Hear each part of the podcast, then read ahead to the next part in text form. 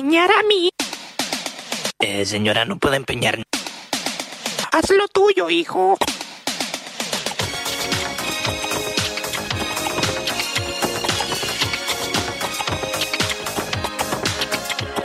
Fabuloso. Three, two, one. This is what we're made for. Game over.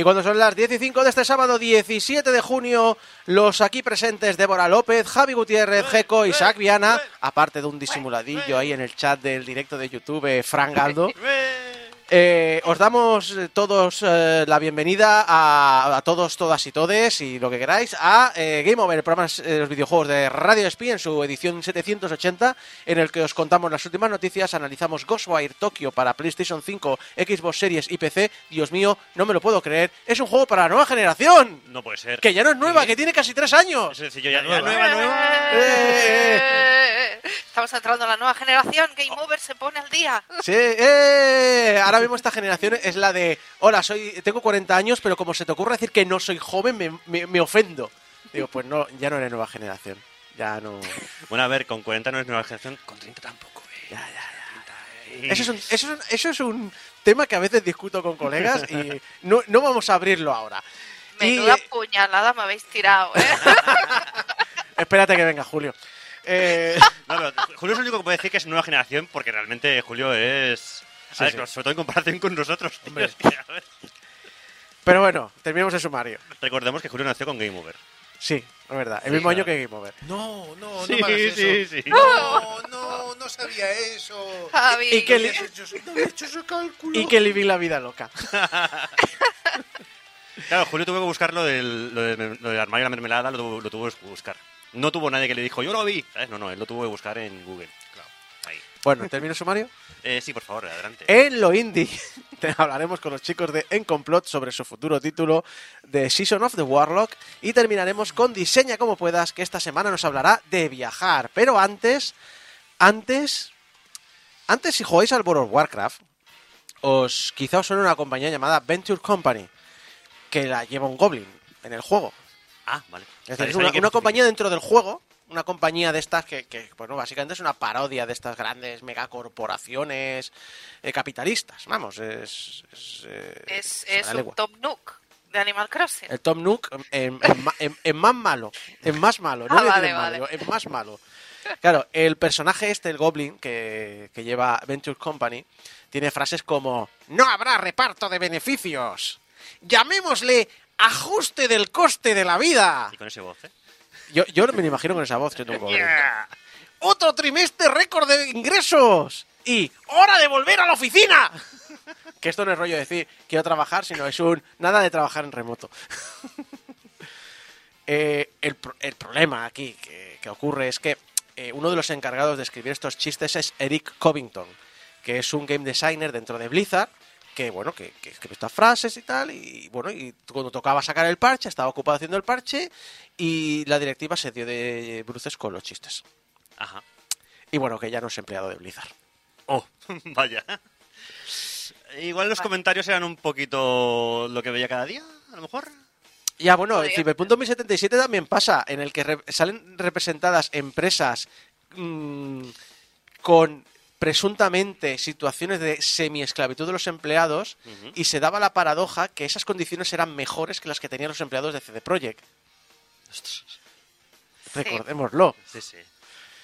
El asunto es que Gizmodo ha hablado con el, con el diseñador y ha podido confirmar que en sus papeles de despido pone mala conducta y daño a la empresa al insertar contenido inapropiado no relacionado con el juego en un juego.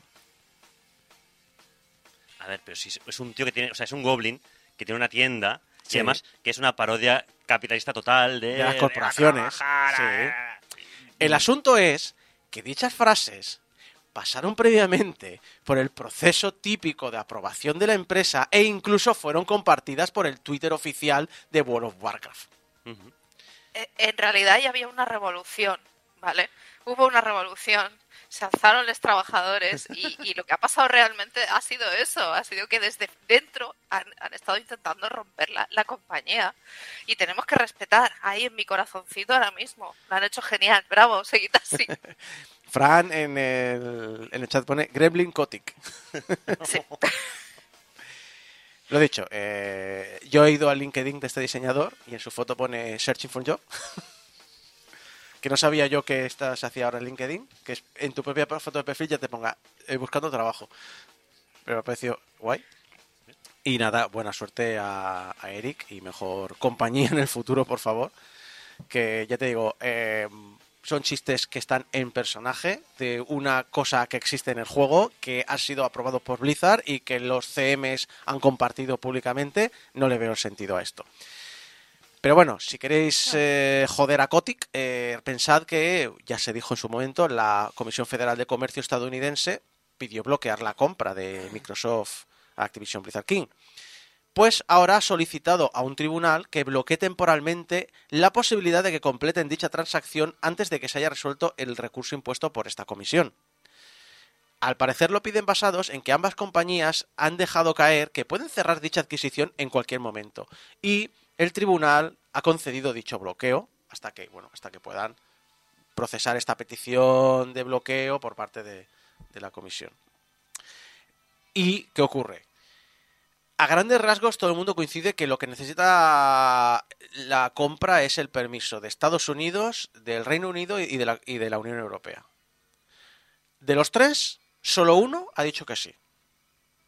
El Reino Unido están en proceso de apelación porque ya ha dicho directamente que no. Y la Cámara de. La, la Comisión Federal de Comercio tampoco quiere que se produzca. O sea que, pase lo que pase, no parece que se vaya a producir la compra a corto plazo. Y si no se completa antes del 18 de julio, Microsoft está obligada a pagar a Activision unos 3.000 millones de dólares por abandonar el proceso de compra, salvo, que obviamente es lo que va a pasar, en mi opinión, eh, que se pacte una extensión de la fecha límite. Pero, ojito que... que mi- bueno, no es joder a Kotick, porque en el fondo sigue cobrando 3.000 millones la compañía, pero no son los 68.000, obviamente. Pero no se supone que a Kotick le quedaba poco ya en el convento. Nunca, No. nunca se ha confirmado que le quede poco en el ¿Verdad que no? convento. No, no, sí, ya No. lo comentamos cuando hablamos de las eh, posibles mm, eh, indemnizaciones por marcha de Kotick. Ya. Que, ay, que Kotick aún le No, no, no, mucho. y que es pura Ahí. especulación lo de que No. Microsoft va a hacer limpieza allí dentro. No, no. Débora, Y aparte de eso, hemos de tener en cuenta que por lo último que yo leí, Kotick está muy blindado por la junta directiva. Y es casi imposible, ya lo dijeron, es casi imposible echarlo de ahí. Y por las últimas declaraciones de este señor negando que en la compañía ha habido acoso, que en la compañía ha habido todos los casos que se están denunciando, que el porcentaje es mínimo de personas acosadas en su compañía, este señor no, se va, no va a salir de ahí y mi tendencia es a pensar que el resto de la junta directiva y Cotic tienen bastante información por ahí que, con la cual se están como medio protegiendo entre sí o al menos les interesa protegerse porque no ha habido prácticamente ningún movimiento de cambio de junta directiva ni de nada, ni se prevé que sea así de momento. No sé qué va a pasar y creo que Microsoft ahora mismo lo tiene bastante crudo como para conseguir cerrar el trato. la, la junta directiva de Activision son gente puesta a dedo por Bobby Kotick en los 90 y principios de los 2000 y son muy afines a Kotick, mucho, porque han ganado mucho y han vivido mucho con él. Es decir, no, no lo van a dejar caer. No, no, yo creo que también hay trapos sucios. Yo lo siento, siento ser más pensada, pero yo creo que ahí también hay trapos sucios y no, No, les no, no. interesa a ninguno Puedes, caer. puedes mal pensar, ¿eh? Sí, sí, sí. Ya digo, es pura- para mí es pura especulación el hecho de que pensemos que, que Microsoft va a hacer limpieza. También es cierto que no todos son malas noticias para Blizzard, porque el lanzamiento ya oficial, ya al final, no pruebas, no early access, no, no, el de... En el ya tenemos el juego lanzado de Diablo 4, pues ha supuesto superar los récords de la compañía y ha ingresado más de 666 millones de dólares en sus primeros cinco días. Esto es buscado, ¿no? Esto es súper buscado porque a lo mejor es un... A lo mejor hemos ganado 770, 670, pero no. Ya son más de Más de 600. 666 Claro, millones de, de dólares en sus primeros cinco días. No solo han marcado cifras impresionantes en ventas, pero también en horas jugadas. Eh, cuando se publicó la nota de prensa el 12 de junio, ya llevaban más de 276 millones de horas de juego. Eh, en este tiempo, cosas curiosas que siempre comparten estas notas de prensa, han matado 276 mil millones de demonios. Y han sido lo más visto en Twitch desde que empezó en Early Access el 1 de junio hasta el 9 de junio, Superando los récords de Blizzard tanto en horas transmitidas como en horas visionadas. Hombre, esto ha ayudado bastante el tema también de que muchos de los eh, streamers tops han jugado non-stop al, al juego, ¿eh? Por ejemplo, el Rubius. El Rubius ha hecho una, una run de, de sacarse el, de pasarse el juego en el modo este más difícil, más hardcore. No sé si es el modo Sí, sí. pesadilla o el... No, no, ya, ya hay gente que se lo ha superado. No, no, es que el Rubius se lo, ha- se lo ha pasado o sea, sin parar de jugar eh, desde que salió el juego. Y eh, para intentar ser el primero en pasárselo, no fue, pero fue top 70 o una cosa así. O sea, una cosa muy. Ya, ya. Pero claro, No, en a ver. rubios, pues. Después también de lo del, eh, lo del primer Titanfall, sabemos que estos streamers juegan porque les pagan. Es decir, tienen un contrato de necesito Sí, que me juegues tantas horas durante estos días. Pero de todas maneras, hay gente como el Rubius que el Rubius es, es muy friki. Yo, me, yo, me, yo sí me lo creo esperando no, al, ver. al diablo, ¿eh? Y No, no, no, no. A ver, una cosa es que te digas, no, si le va a gustar el juego, si, le- si el juego le gusta. Es, decir, uno- es una cosa es esa, pero si Sí. encima te pagan, pues obviamente tienes como un incentivo más a, poner, a jugar ese juego en vez de a otro. Claro.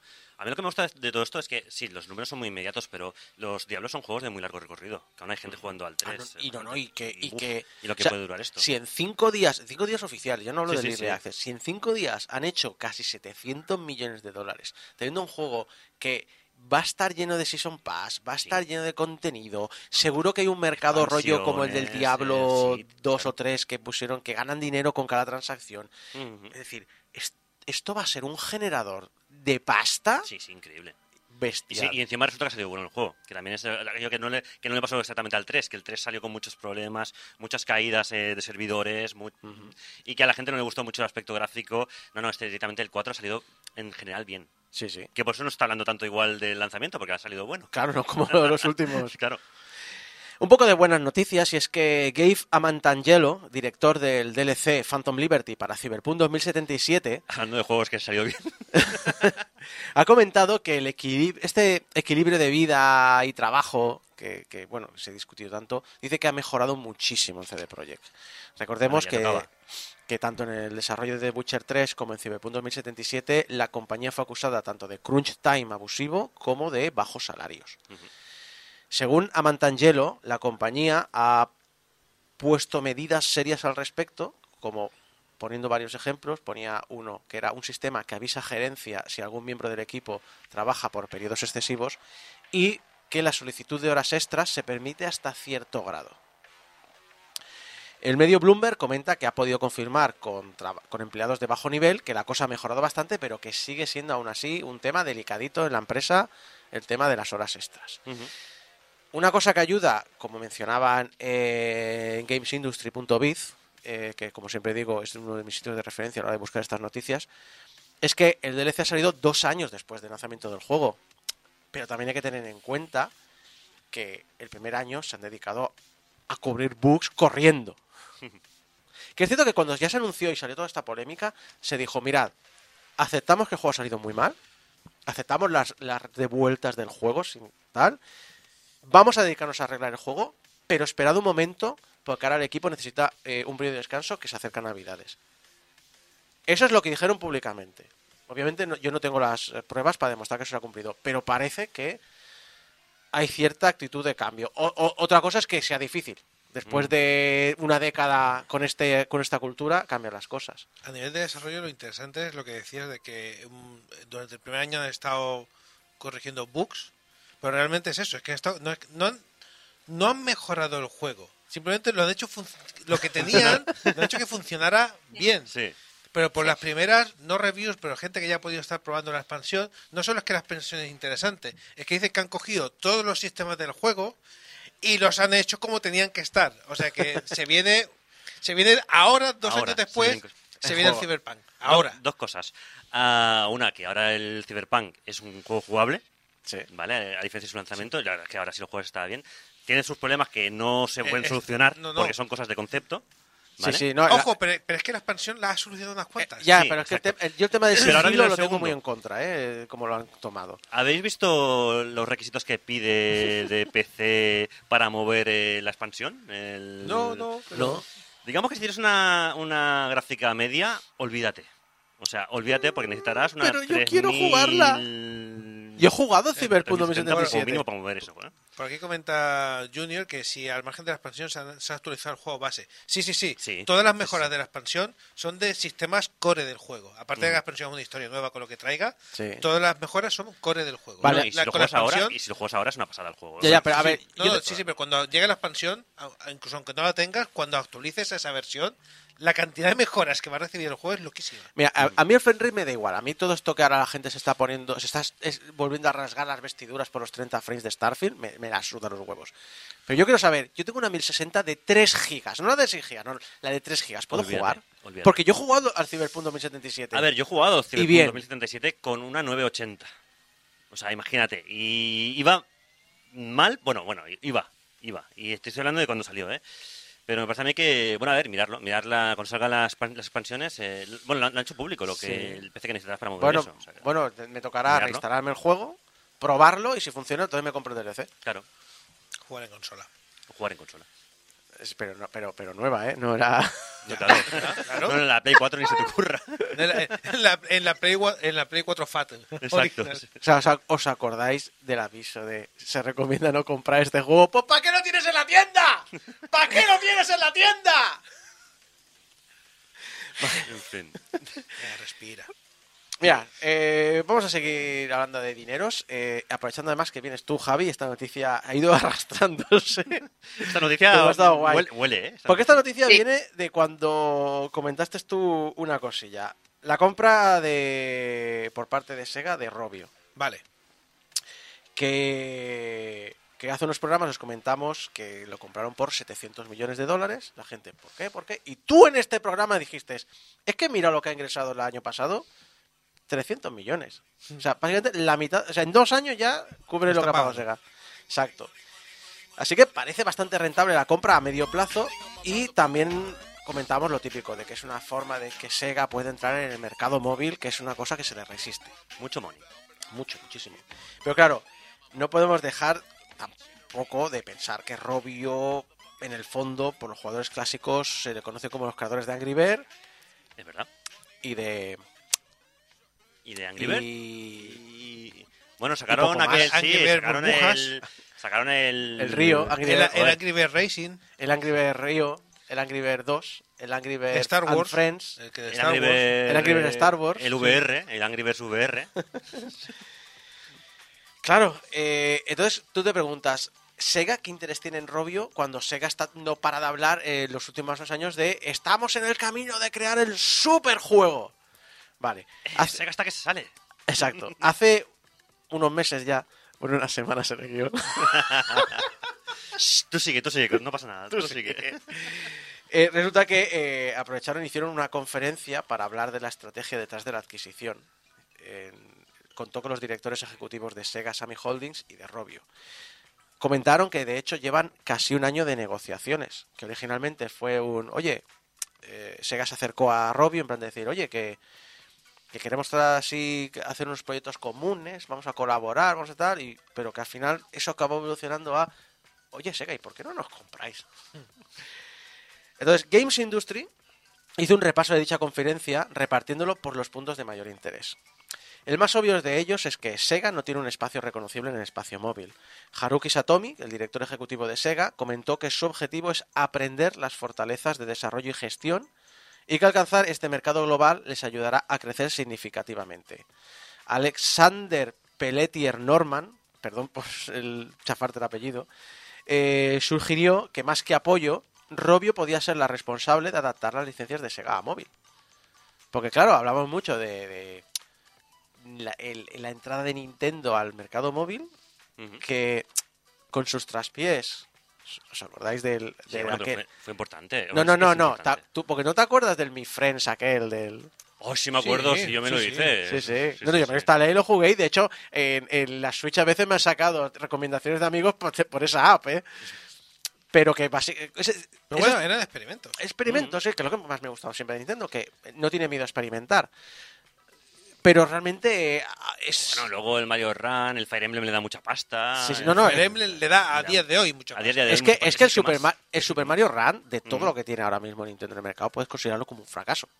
Sí, y no es que sea un fracaso. Y el Mario Kart estaba muy bien. El Ma-. Mario Kart da Sí. dinero, Fire Emblem da dinero, el que el uno que cerró hace poco, pero también era El un Animal RPG Crossing sigue ahí. Pon, Mm. el Animal Crossing, es decir, realmente le, le está yendo muy bien. Uno de los detalles que más sorprendió a Sega es lo que en Robio llaman la tecnología Beacon.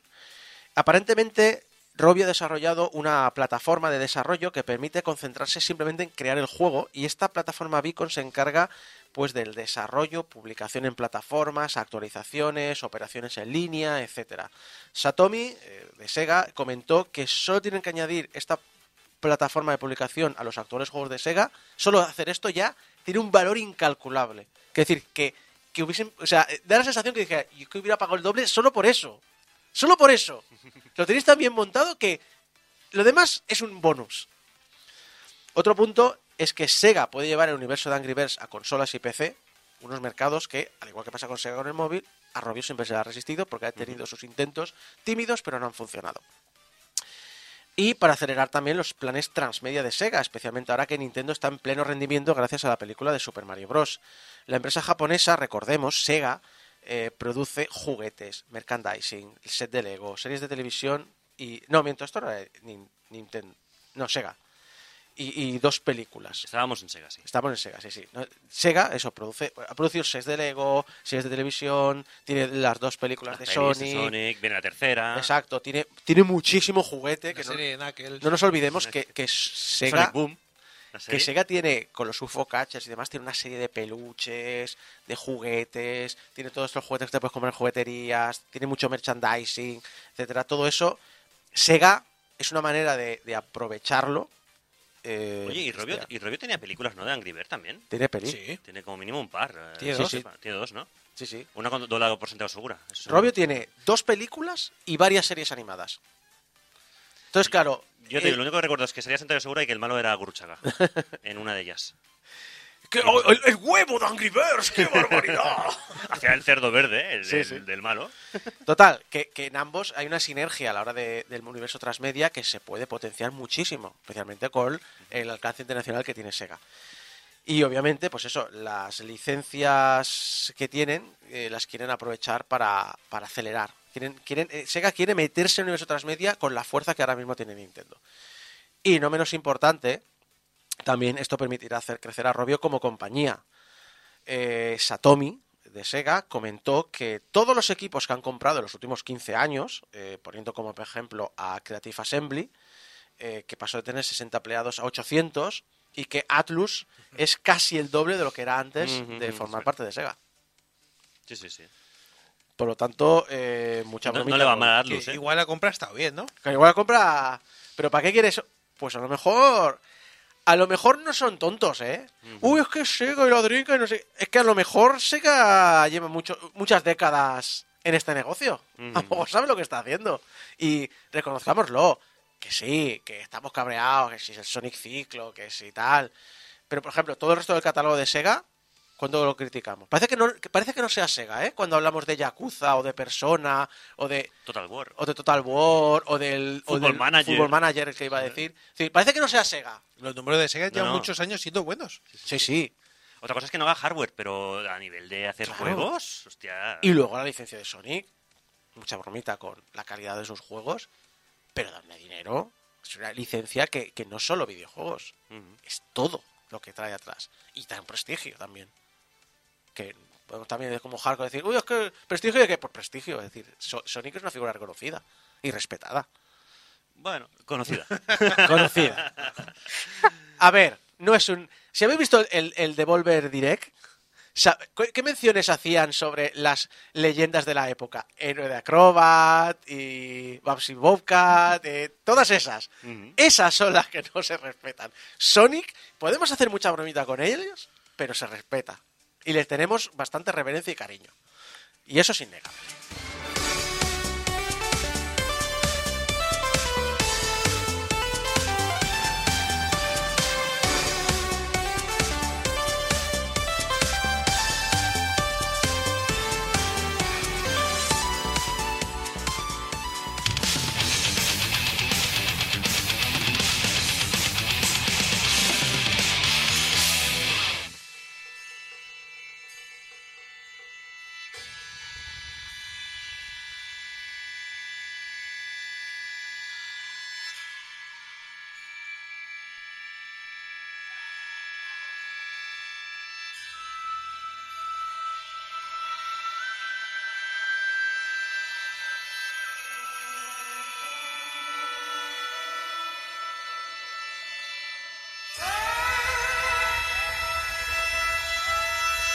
En la vorágine de eventos especiales que ocurrió durante la E3 de 2019.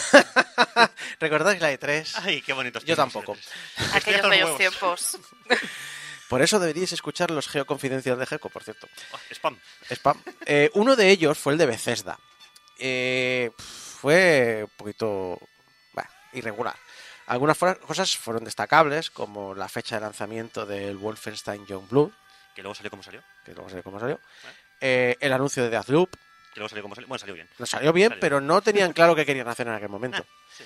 O eh, dar más info de lo que era como la estrella del espectáculo, era dar ya más info del esperado Doom Eternal. Que salió como salió. que salió como- A tope. Pero en un momento dado su- subió Shinji Mikami al escenario con un público muy frío. es decir, el tío intentaba levantar al público y el público es que sí, Mikami, que sí. Pero no sería después del Doom Eternal. No, no, no, el Doom Ah. Eternal fue la, la joya de la Ah, corona. el final. Bueno, puede estar frío después de, de eso. No, no, no, pero él salió rollo de- y el público int- intentó hacer alguna bromita y el público eh. Eh, comentó que tenía un nuevo juego en preparación y quién mejor para presentarlo que su directora creativa, Ikumi Nakamura. Una Ikumi Nakamura que estaba muerta de nervios entre bastidores. Eh, Su inglés es regulero. Y lleva tres días intentando memorizar las líneas de la presentación, haciendo ensayos, pero es que dice que los ensayos hasta eran peores porque le ponían todavía más nerviosa. Así que en el último momento el productor del show vino y le dijo, olvídate de todo, olvídate de que lo has ensayado, sube y sé tú misma. Y lo hizo. Eso es peligroso, ¿eh? También. Y lo hizo. Y muy nerviosa, pero muy honesta y con un enorme carisma explicó su proyecto. Y se comió al público en el minuto y medio que estuvo en el, en el escenario. Se convirtió en el punto álgido de toda la conferencia. Internet se llenó de memes enamorados por su pasión. Memes que Ikumi, por cierto, ha comentado posteriormente que le encantan. Porque Ghostwire Tokyo era su primer proyecto.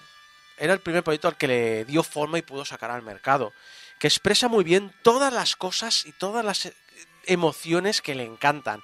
Algo que también os digo, como pasa en el juego, tuvo un giro un tanto inquietante.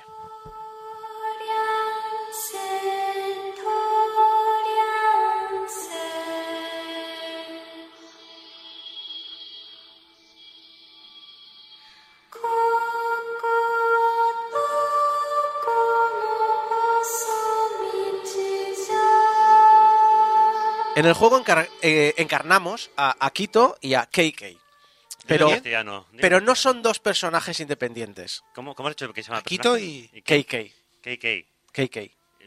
Caca. Gracias. Ah, vale, bien, Ahora ya sí. está. Ya, ya, Ya he hecho pues sí. chiste que querías. Ya he hecho Sí, chiste ya que pues Es un sí. querías. chiste que se llama así el Katy. personaje, es KK. Sí, Ya sí. está. KK. Mm. Pero no los llevamos como personajes independientes, lo llevamos como uno solo. Tras una llamada del hospital, Akito se dirige pues, a- al mismo, a toda, prisa, a, toda pis- a toda prisa, para visitar A su leche. hermana, a toda leche. eh, a visitar a su hermana, que está ingresada muy grave, pero en el famoso cruce de Shibuya eh, sufre un accidente mientras el barrio entero se comienza a llenar de una niebla.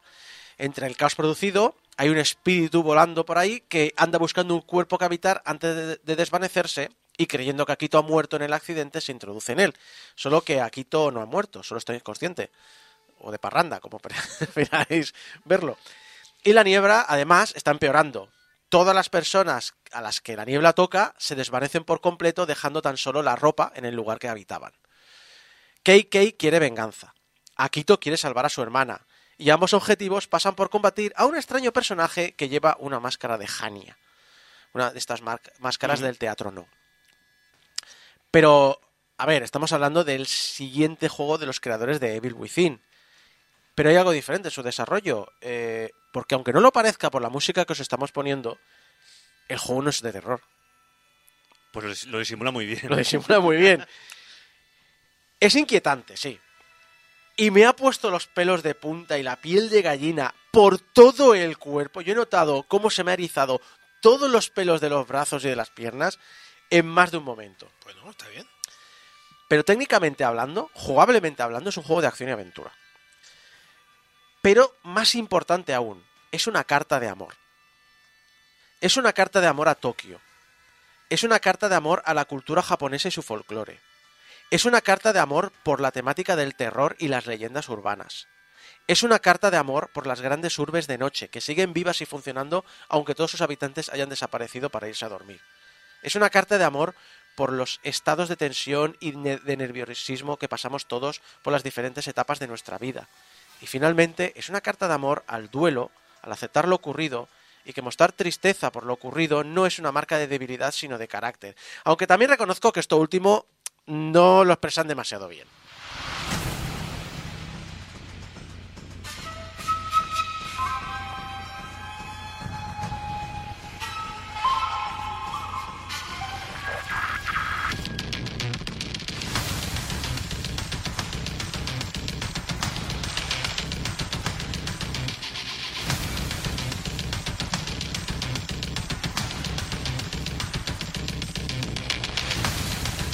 Me preguntan en el chat, me pregunta Junior eh, por el tema de la cinetosis. Yo como el problema, bueno, problema, mi, problema es que no tengo problema. Eh, yo no tengo ningún problema con los juegos en primera persona. De hecho, soy de los que en Minecraft se pone el movimiento de cabeza porque el movimiento recto me parece antinatural. Entonces, claro, eh, yo no, no percibo esos detalles. No recuerdo, no he mirado las opciones realmente eh, si hay algo al respecto. Me extrañaría que no lo hubiera porque hoy día eh, son una serie de, de cosas de accesibilidad que se suelen poner. Eh, o sea que lo siento, no tengo respuesta porque en mi caso no lo he, no lo he mirado. Pero volviendo al juego, hay que reconocer que Ghostwire Tokyo comienza un poco especial. Su tutorial es muy pasillero, como suelen ser los tutoriales, y acabamos con unos enemigos muy inquietantes usando técnicas inspiradas en el Kujikiri, que es una práctica del uso de las manos presente en algunas de las religiones más antiguas de Japón. Y es que mientras Akito es nuestra motivación argumental, queriendo salvar a su hermana de un terrible destino, mientras intenta procesar que está desconectado del mundo que le rodea, está desconectado emocionalmente de, de, de, todos aquellos gente que con las que comparte algo. KK es nuestro mentor en el mundo de lo sobrenatural, siendo una especie de ex policía exorcista que se encarga de arreglar los asuntos turbios de los que nadie suele hablar. Para ello iremos aprendiendo y desbloqueando técnicas, ya sea mediante, eh, bueno, ya sea usando la experiencia que ganamos, pues ya bien sea al acabar con enemigos, al rescatar espíritus, al purificar estas puestas, eh, puertas tori, sabéis estas puertas de madera roja eh, tan típicas de la cultura japonesa. Sí, estas puertas con cuernos, digamos. sí, exacto. Pues eh, purificándolas para ir despejando la niebla o encontrando algunos informes de casos que ha resuelto KK en el pasado. Gracias a esto podemos ir desbloqueando nuevas habilidades o mejorándolas para poder enfrentarnos con los retos que nos propone la aventura. Y claro, si yo ahora os cuento que las misiones principales se pasan en poco más de 10 horas, pero completarlo todo son más de 50, ya os imagináis que como completista eh, yo he acabado pasando como una pisonadora por más de un jefe. Tiene- Tienes un mapa para hacer un montón de cosas en el juego. Exacto. Hay una técnica de, de conexión que te recarga todo y, eres es un, me la voy a guardar para el jefe final y es un, eh, me lo, Me lo he petado con las técnicas normales. No he ni siquiera he gastado toda la, la energía que tenía. Así que ya lo sabéis. Eso sí, no supone que el juego no sepa ponerte retos. Hay momentos donde te deja completamente indefenso y, y bueno, te deja un poquito rollo y ahora qué hago. Escapar de un enemigo fuerte puede que nos lleve a tener que pelear con él en algún terreno mucho más angosto. Algo que me ha sorprendido para bien, en el sentido de decir, estar en un terrado, ver a un enemigo, hostia, qué pesado, no quiero ser, este es muy resistente, me tiro del edificio para escapar de él, acabo en un callejón y me sigue. Y ahora tengo que pelear en el callejón contra él. Y lo hace bien. Y en vez de decir, no noto clipping, no noto nada, no, no, es un, sí, se puede pelear aquí y te lo has empeorado porque tú has querido empeorarlo. Es un, vale, pues es mi culpa. Eh, y además el juego, pues a medida que vas avanzando, a medida que vamos desbloqueando y nos hacemos más fuertes y avanzamos en la historia, pues obviamente el juego va presentando contrincantes más peliagudos. Pero al mismo tiempo tampoco es injusto en ello, es decir, al final tú acabas corriendo por las calles de Tokio porque quieres ir a un sitio o mm, dices, bueno, estoy en un terrado y me voy a dejar ca- caer en un callejón y de repente te encuentras de morros, porque a mí me ha pasado de caerme, aterrizaje de superhéroe, levantar la mirada y tengo a un metro a un monstruo. Digo, mierda. Bueno, pasan. Ahora, si en vez de ser un enemigo normal es algo un poquito más chungo, tanto Akito como KK mencionan que notan cierta presencia. De esa manera dices, "Shh, para, vamos a investigar un vamos con cuidado, frena, frena, vamos a ver qué ocurre. Pero el mayor reto, el mayor reto para mí fue enfrentarme a alguno de sus escenarios, porque quiero que cree algo muy claro, el juego no es de miedo, es una aventura de acción, es un casi casi lo puedes llamar un shooter. Pero visitar algunos de los escenarios malditos, en especial el instituto, me ha puesto con los nervios a flor de piel. Mientras iba con cuidado extremo de a ver qué me voy a encontrar ahora. ¿Qué tienen los institutos por la noche? ¿Qué tienen? Tienen leyendas urbanas de mm, estudiantes malditas con un cuchillo. Pero yo creo que todo el mundo que hemos ido al instituto siempre estaba el fantasma del instituto.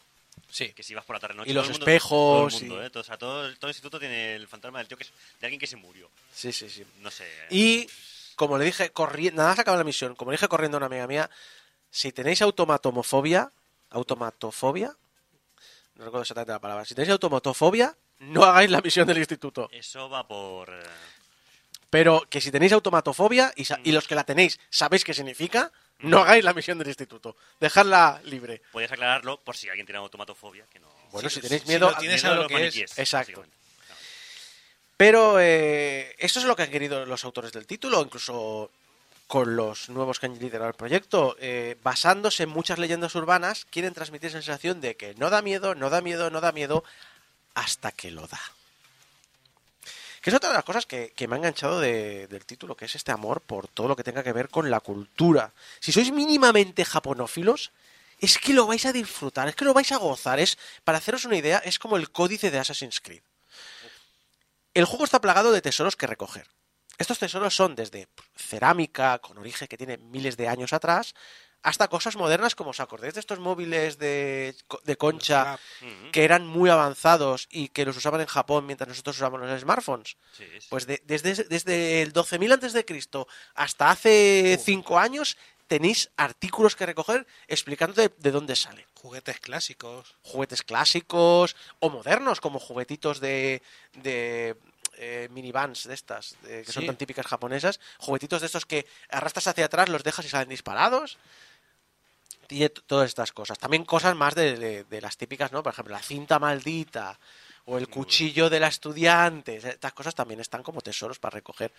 O espadas y armamento clásico. eh, ar- armas de leyenda, de las historias de las, de las que se fundó Japón. Y todos estos, y todos estos tesoros están para que te los reclame un gato. Sí, un ecomata. Luego hablamos de eso, porque eso es la tercera categoría. La segunda cosa es que todos los monstruos del juego no son solo representaciones de leyendas urbanas que existen, sino también una representación distorsionada de emociones muy fuertes dentro de la, de la sociedad japonesa. El servir a los demás, el encajar en un puesto nuevo de trabajo, el amor traicionado, los nervios ante una prueba de instituto. Todos esos momentos clave en la vida que aquí a lo mejor en Occidente no son tan fuertes, pero dentro de una sociedad tan estructurada como la japonesa tienen muchísima más importancia y sufren una presión mental mucho más heavy en la, en la vida de, de la gente, desde que tienen, nada, desde que van al instituto ya empiezan en un proceso de presión social bestial. Y eso se ve bien representado en los monstruos y te los explican también en este códice. Y por último, lo hablábamos antes con los nekomatas, los yokai. Los yokai con los que interactuamos, todos sacados de mitos y fábulas japonesas que hemos visto mil veces en animes, en cómics, en todos lados. Todas estas cosas, lo dicho, acaban formando un códice que es delicioso, que sirven de puerta de entrada para ampliar nuestra apreciación de la cultura japonesa. No son artículos larguísimos, pero son retazos de decir que sepas que esto viene de esto, Descripciones. O que esta esto se creía que era esto, o hay diferentes puntos de vista, porque los yokai son los monstruos de la mitología japonesa, pero no son monstruos, porque nunca son ni buenos ni malos. Bueno, es como, son los, es como los shinigamis, ¿no? Que son como dioses de, lo- de la, ¿no? de dioses de la muerte, pero no tienen que ser ni buenos ni malos. no, son- claro, es decir, un, un espíritu que habrá shinigamis, supongo. un, ahí, o un espíritu que posee un paraguas. ¿Pero por qué? Porque en la religión sintoísta, creo que es la sintoísta, la idea de que los espíritus pueblan los objetos físicos está ahí.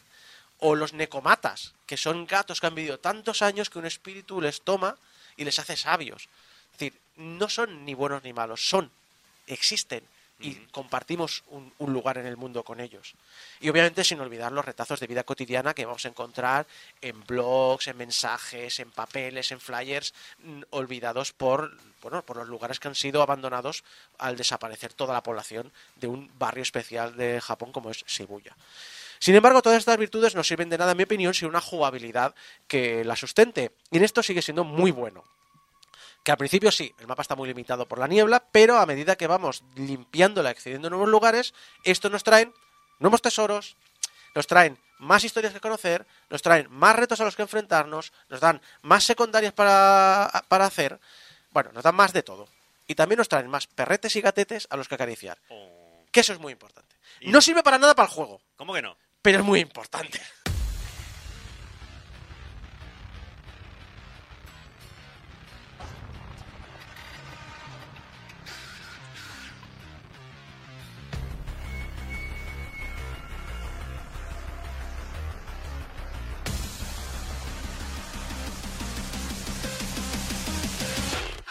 Si algo queda muy claro es que es un juego muy personal. Tiene cierto regustillo a esa generación PlayStation 2 en el sentido de que es una gran aventura para un jugador que se desarrolla en un mundo abierto, lleno de retos para el protagonista, pero también tiene ese tacto, esa sensibilidad, esas mejoras de diseño actual del videojuego, la facilidad de la libertad a la hora de desplazarse, ya sea pues voy por el suelo, voy por el tejado, las mejoras que vas sacando para que estas cosas sean muchísimo más ágiles y hábiles y ya cuando ya has aprendido algo con esta habilidad me la salto y ya es una cosa que dejo atrás, o, eh, bueno, dicho, o el autosabe continuo.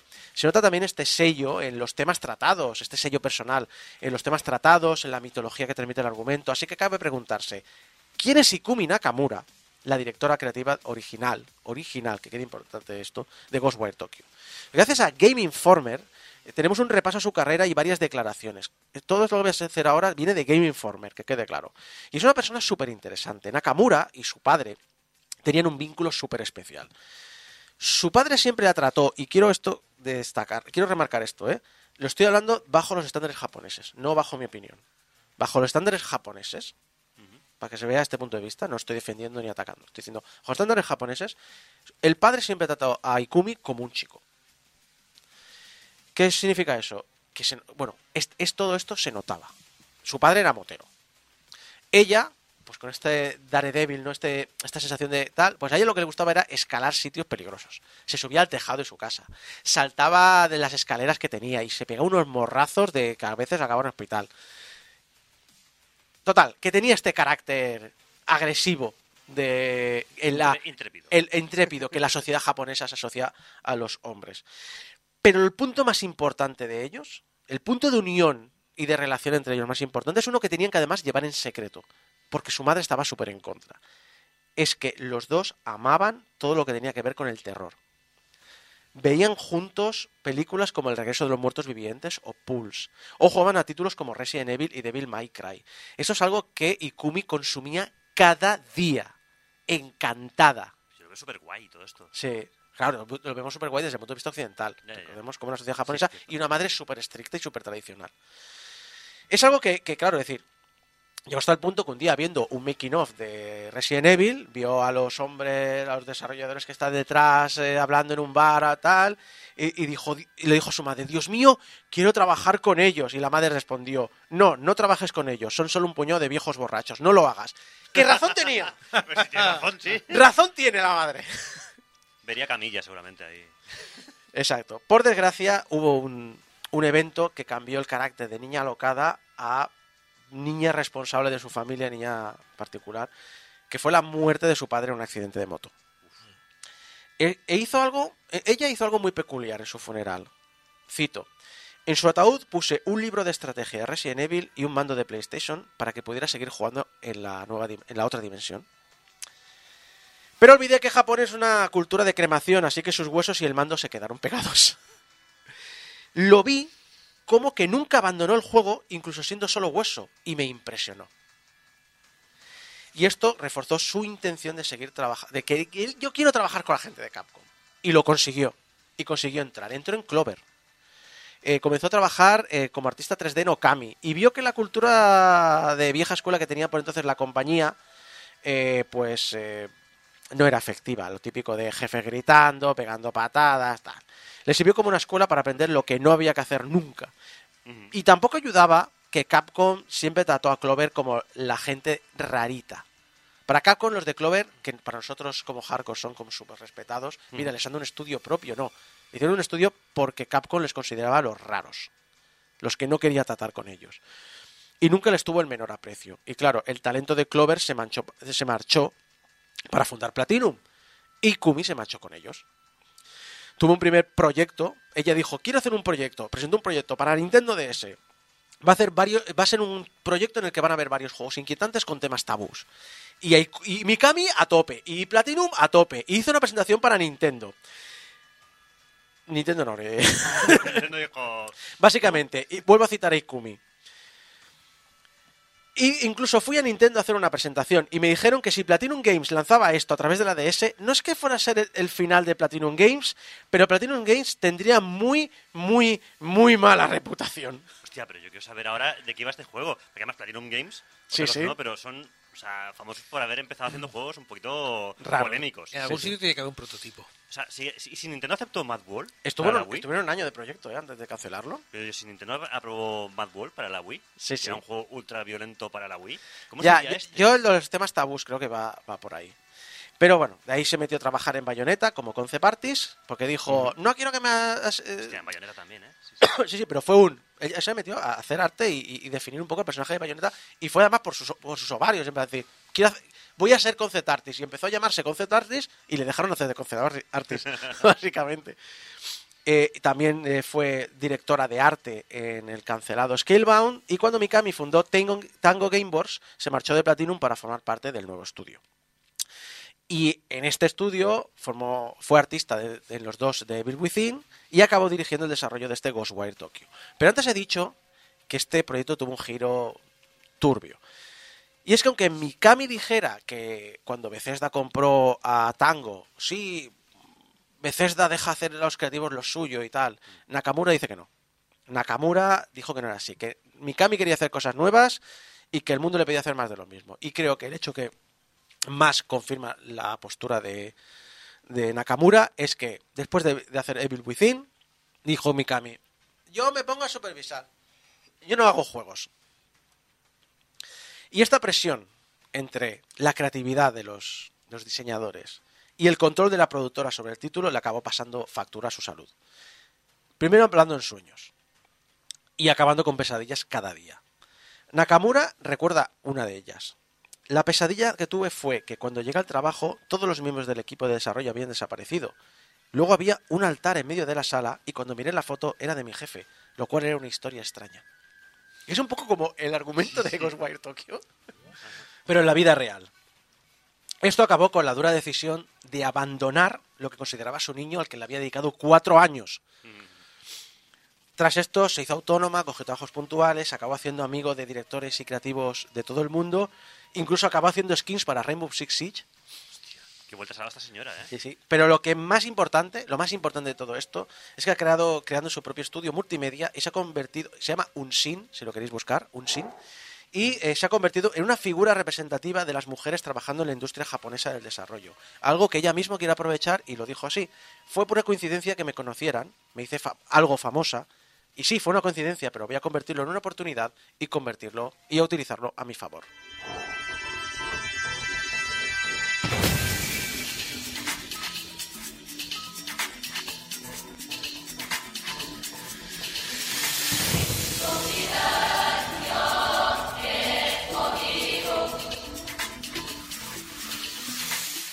Ghostwire Tokyo es un juego muy personal y esto le da una personalidad única y atractiva, una que obviamente has de entrar.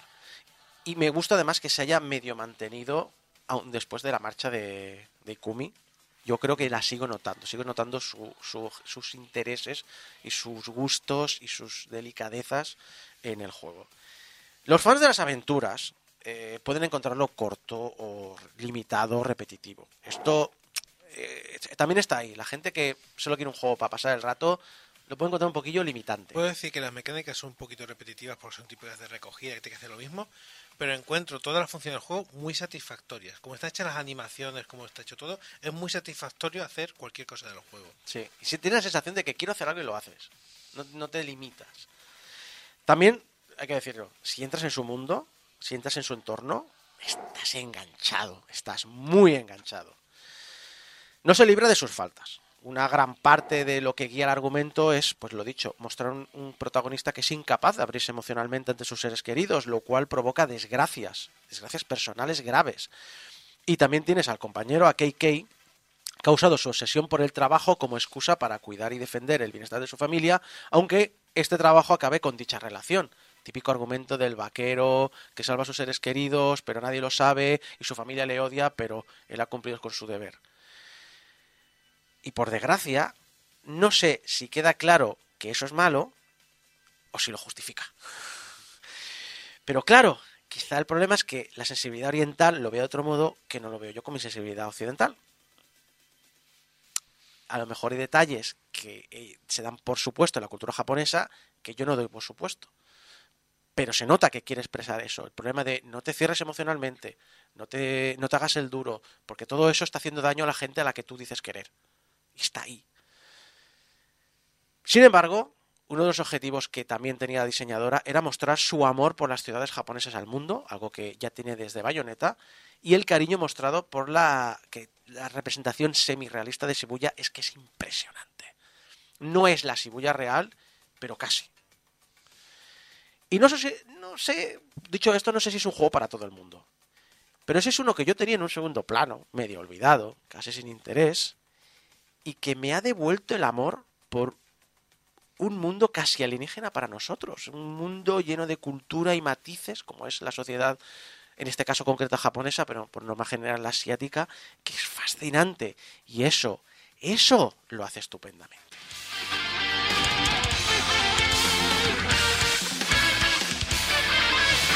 Imprescindible. I'm Алексей Пажетнов. Game Over меня вдохновляет.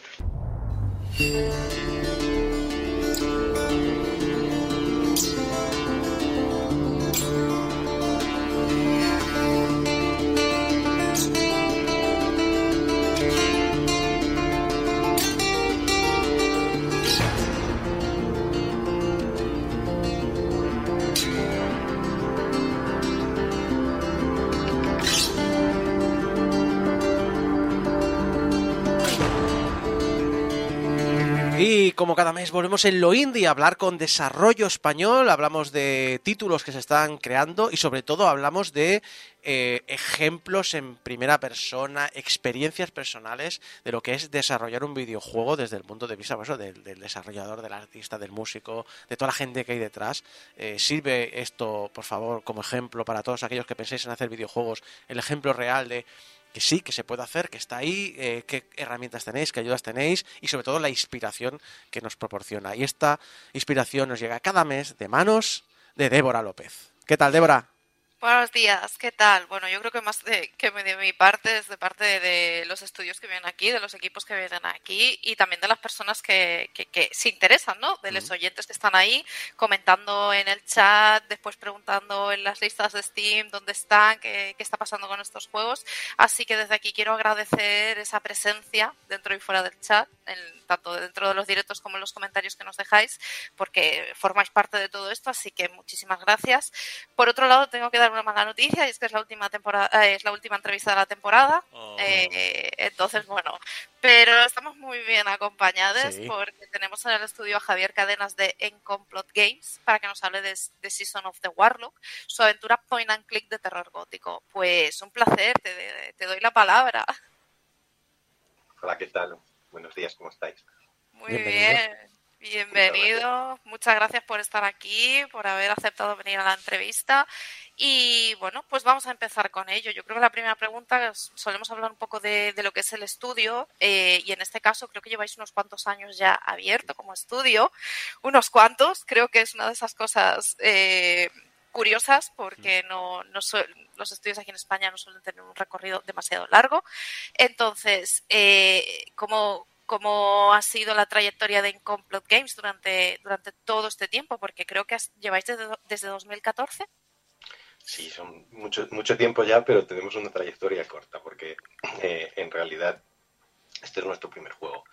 Entonces, eh, lo, que, lo que sucede con nosotros es que so- somos solo dos, eh, mi socio Paco García y yo, y estamos completamente autofinanciados, por lo menos hasta el momento. Entonces, vamos muy poco a poco. Por eso tú di, tú di que sois veteran people en, la en los indies españoles, que lleváis 10 años ahí dando el callo y es- eso te lo llevas para ti. El, el juego de, de la empresa lleva 10 años aquí trabajando. Pues sí, precisamente por eso, porque es lo que comentábamos cuando vienen saliendo los informes de Dev y demás que nos dicen pues la, la- la trayectoria de cuántos años llevan en activo los equipos. De verdad que es que es como muy anecdótico ver que, que se lleva tanto tiempo, aunque sea pues constituido o de nombre. Y además decís que, bueno, dices que solo tenéis un título, que en este caso es The Season of the Warlock, que todavía estáis desarrollándolo, pero, pero claro, ¿en qué momento nació esta idea? ¿En qué momento os lanzáis ¿no? a crear el estudio y a crear el videojuego? Pues nosotros hace mucho tiempo que venimos colaborando juntos porque llevábamos una, un sitio web sobre aventuras gráficas que se llamaba Aventura ICIA, o se llama Aventura ICIA, o sea que está parada desde hace bastante tiempo por falta de capacidad de hacer todas las cosas a la vez. ¿no? Eh, y entonces un buen día dijimos, bueno, ya llevamos 15 años hablando de aventuras, vamos a hacer nosotros una a ver, a ver cómo sale. ¿no? Y a ello que nos pusimos. Lo que pasa es que el proyecto ha cambiado bastante desde entonces. Eh, porque, claro, nosotros pensamos que sabíamos más o menos dónde nos estábamos metiendo, o sea, sabíamos cómo. Tenemos ideas de cómo se diseña una aventura, de cómo se, se escribe una aventura. eh, y sabemos lo que nos gusta y lo que no nos gusta en una aventura. ¿no? Pero Claro, toda la parte técnica es una cosa que eh, en muchos casos hemos tenido que ir aprendiendo sobre la marcha. ¿no? Entonces, eh, empezó siendo una aventura mucho más pequeñita eh, y como pasa casi siempre en estos casos, eh, se te va de las manos. Se te va de las manos y acabas añadiendo y añadiendo, no sabes dónde parar y al final, pues, eh, nos hemos tirado eh, un montón de tiempo con esto. Ahora, el resultado yo creo que merecerá la pena, porque por lo menos para nosotros eh, está quedando mucho mejor de lo que hubiéramos podido esperar. ¿no? Ha Casi- cambiado mucho visualmente desde, desde las- los primeros prototipos. Eh, tenemos eh, una música increíble eh, gracias a nuestro compositor Carlos Martín Jara. Eh, además, intentamos meter todos los medios que podemos eh, dentro de nuestras limitadas posibilidades. Por ejemplo, la banda sonora mismamente es, es orquestal, grabamos en, en estudio con orquesta. Entonces, claro, el, el cuerpo que tiene eh, no tiene nada que ver con, con lo que tendría si este tipo de banda sonora, que es con instrumentos orquestales, fuera sintetizada, ¿no? No tiene nada que ver. Entonces, bueno, la verdad es que estamos muy contentos con, con cómo está quedando y esperemos que el, que el público cuando terminemos eh, esté contento también. Es, es eh, iba a decir que es muy interesante, casi que mejor que hayáis empezado en pequeñito y luego hayáis ampliado en decir, pues oye, podemos ir más allá, que no muchas veces lo que ocurre que quieres hacer algo muy grande y luego ves que no llegas y no sabes muy bien dónde cortar. Eh, Al menos sabéis que llenáis lo que queréis y luego encima vais más allá. Eso siempre es, eh, da esper- es esperanzador. Si llegamos, Bueno, bueno, madre mía. Es lo que tiene el arte. Al final, la última palabra nunca es tuya y te dejas en, bueno, pues ya me diréis, pero... Audiencia, por favor, ponerlo en la lista de Steam. De Sí, wishlist, por wishlist, favor. siempre. Con todos los juegos de esta sección, Siempre. Hay, hay una demo que está pública que puede jugar eh, todo el mundo en Steam. eh, y que es un poco una muestra de lo que de lo que intentamos hacer, ¿no? Eh, porque es, es una demo completamente terminada, o sea, tiene todo lo que tiene que tener. Está el, eh, un- pues un ejemplo de el tipo de puzzles que tenemos, el tipo de humor que, que tenemos, eh, las voces, la música, todo terminado, ¿no? En, en versión final. Y además acaba en cliffhanger, que es un poco la, el- el- uno de los principales puntos de eh, distinción del juego, que eh, no contentos con tirarnos 10 años eh, desarrollando esto, estamos locos y hemos hecho como dos juegos en uno, ¿no? En un momento dado, o justo cuando termina la demo, el, el jugador tiene que tomar una decisión y el juego se ramifica por completo. O sea, cambian los objetivos, cambian todos los puzzles eh, y luego pues confluirá al final, ¿no? Pero básicamente son como dos, dos juegos en uno. Y a ver cómo a ver cómo funciona. Intentamos que el ritmo de ambas partes sea distinto. Hay una parte que es eh, mucho más de investigación pausada, hay otra parte donde ya te dan más información y lo que tienes es que resolver cosas un poco más, más rápido. Eh, y además intentamos que la historia se complemente, ¿no? que lo que se sugiere en una, en una de las vías se explicite en la otra y, viceversa, ¿no? de manera que siempre haya algo por descubrir en, en, la, en la otra vía. La verdad es que la demo muy recomendada y yo creo que las demos, soy muy fan de las demos porque es ese punto en el que tú puedes ir probando, tanto para los estudios que habéis venido aquí al programa, que hemos ido comentando el tema, de, es muy importante también que el público pueda, pueda deciros algunas cosas, algunas críticas constructivas, creo yo, el feedback y también para las personas que estamos un poco indecisas o queremos ir tocando, no sabemos o nos puede, nos puede gustar, yo creo que las demos son, son muy interesantes. Entonces, bueno, ya has empezado a hablar de lo que es el, vuestro videojuego, que es The Season of the Warlock, que yo os iba a preguntar un poquito, bueno, yo te iba a preguntar un poquito de qué va The Season of the Warlock, porque ya nos has ido dando como pequeñas pistas de lo que puede pasar, pero de qué va, ¿no? Pues The Season of the Warlock es eh, una historia sobre un aristócrata británico que está desde pequeño obsesionado con el ocultismo y que ahora, ya mayor, eh, es benefactor de una universidad en, Londres. Entonces, como benefactor puede ir a explicar a la Facultad de Historia pues, eh, que un nigromante gobernó con mano de hierro un país ficticio que hemos ya dado en llamar Groldavia gracias a eh, la magia. Eh, pero, claro, la Facultad de Historia todo el mundo se ríe de él, le dicen que es un mabufo, que la magia no existe, que qué cosas dicen. Y este hombre se frustra mucho y se va con su mayordomo a Groldavia a buscar pruebas de la existencia del brujo. Mientras está allí, lo único que encuentra es un, cuadro enorme del brujo que tiene que cuelga en su despacho. Se compra el castillo del brujo para seguir buscando eh, y no encuentra nada. Entonces se frustra mucho eh, y en un momento dado, pues es que exclama delante del cuadro esto tan típico de daría mi alma por eh, probar que exististe, ¿no? Y entonces el cuadro le empieza a hablar y le dice, pues esto puede arreglarse eh, porque podemos firmar un pacto, ¿no? Y ahí es cuando el juego se, divide en dos. Eh, si aceptas el pacto, pues él te propone que eh, ejecutes la venganza que clamó mientras ardía en, en, las llamas de la pira, ¿no? Y tienes que, como jugador, buscar a los descendientes de los tres pupilos que lo traicionaron y le robaron sus objetos de poder y acabar con ellos eh, de la misma forma que, el, que, ellos utilizaron para que el populacho acabara con el brujo. Y eh, la otra vía sería eh, ver por qué el cuadro está embrujado y cómo se puede uno deshacer de- del embrujo, hacer un, exorcismo al cuadro para, para librarse de ¿no? Esto no es un spoiler porque es lo que te cuentan justo al principio del juego, es un poco lo que se ve en la demo, ¿no? Eh, y a partir de ahí es eh, de donde se desarrolla, desde donde se desarrolla el juego. que además, eh, entrando en vuestra página web, podemos conocer un poquito más del juego de- y de los personajes y su trasfondo. Por ejemplo, Lord Alistair, Nigel, Lady Florence, etcétera. Me sorprendió un montón el carisma de los personajes, porque es incluso palpable a simple vista, ¿no? Cuando ves, cuando ves el diseño, el diseño de, de ellos y demás, ¿de qué manera? Pregunto, ¿se construye un buen personaje para que sea creíble, sobre todo teniendo en cuenta el género de este videojuego, que creo que tiene un peso importante, el, el tema de los personajes? Bueno, pues la parte visual la lleva toda mi socio, es el responsable de todo lo que se ve del juego y de mucho de lo que no se ve. Eh, y nosotros lo que intentamos es inspirarnos mucho en eh, todas las historias eh, clásicas de, de- del terror gótico, ¿no?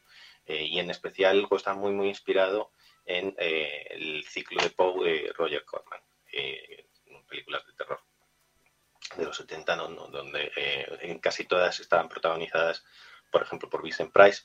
Por eso el protagonista del juego, Laura Alistair, se parece bastante a Vincent Price. ¿no? Eh, entonces, casi todos los personajes están inspirados en, en uno o varios eh, actores, actores clásicos, ¿no? A veces muy mezclados. Entonces, es esa inspiración también la que nos permite, por, por lo menos desde la parte visual, crear personajes que beben mucho del carisma de estos, de estos actores. ¿no? Y luego por la parte, por la parte del, del guion, lo que intentamos es que sean personajes eh, muy humanos, que hablen de forma natural, no, no, no, no está todo eh, escenificado, sino que intentamos que reaccionen bastante entre ellos, que eh, las conversaciones eh, sean conversaciones que podrían ocurrir en, ese mundo. Eh, que a veces pasa mucho en, videojuegos que no que las conversaciones no, no parecen del todo naturales, ¿no? que hay una cierta artificialidad. Eh, y gracias a los actores que tenemos eh, de doblaje, eso mm, brilla bastante, ¿no? porque la principal directriz que les dimos es que salga cuanto más natural mejor. Entonces no, no hay pausas raras, no hay em, exageraciones eh, en, en las voces, excepto cuando tiene que haberlas, ¿no? Eh, y yo creo que el resultado, la verdad que eh, es muy eh, interesante. Sí, la verdad es que sí. Y hablando también un poco del mundo por el que van a transitar, van a pasar, porque viajaremos a Groldavia, ¿no? Eh, un entorno que, bueno, que por lo que ponéis en la página web es idílico para pasar unas vacaciones, ¿no? Es una localización idílica. Eh, ¿Cómo ha sido también esa creación de los entornos, ¿no? Porque tendremos que explorarlos y resolver misterios. ¿Cómo, cómo se ejecuta esto de alguna manera? ¿Cómo puede ser interesante una localización en este caso y además es una creación de algo que, bueno, que, que sí que nos remite a las películas de terror, sobre todo para quienes nos gustan, pero claro, tiene ese puntito de a ver cómo se consigue y cómo se puede poner sin que sea totalmente reconocible y pueda tener también su propia personalidad como mundo que es. Pues eh, a partir de las, de las descripciones, lo que, lo que hacemos es, aparte de, por supuesto, la ambientación y, toda la capa visual, lo que intentamos es meter eh, muchísimas descripciones de entorno, dar mucha ambientación eh, e intentando además que las descripciones no sean descripciones vacías, sino que eh, no te hablen solamente del, del mundo, no te hablen solamente de los, de los personajes, eh, sino que sirvan también para explicar pues, lo que está ocurriendo en el juego, ¿no? que te den muchas pistas y, y que, y que, tengan eh, unas mm, un tipo de eh, vocabulario muy marcado, ¿no? Eh, que permita eh, pues trasladarte a ese mundo. Mm, no sé muy bien cómo definirlo mejor, pero eh, básicamente lo que bebemos es, insisto, de todas las eh, hi- historias de terror clásico eh, eh, que nos hemos tragado desde, desde hace años y años, ¿no? E intentamos replicar un poco esa, esa ambientación. Para mí lo has explicado de maravilla, si te soy sincera. Y en relación, en el chat ya lo han comentado, que es el tema de- del arte, ¿no? Del arte del videojuego, que, que están comentando en el chat del directo que es precioso y la verdad es que es increíble. Eh, y relacionándolo un poco por lo que hemos estado hablando de los escenarios y de los personajes y demás, eh, ¿cuán complejo es combinar fondos en 2D con personajes en 3D? Porque se, según lo que comentáis en la descripción del juego, lo queríais, queríais que fuese armonioso y con riqueza visual. ¿Cómo se consigue esto? Porque a mí me parece, no sé, me parece todo un reto.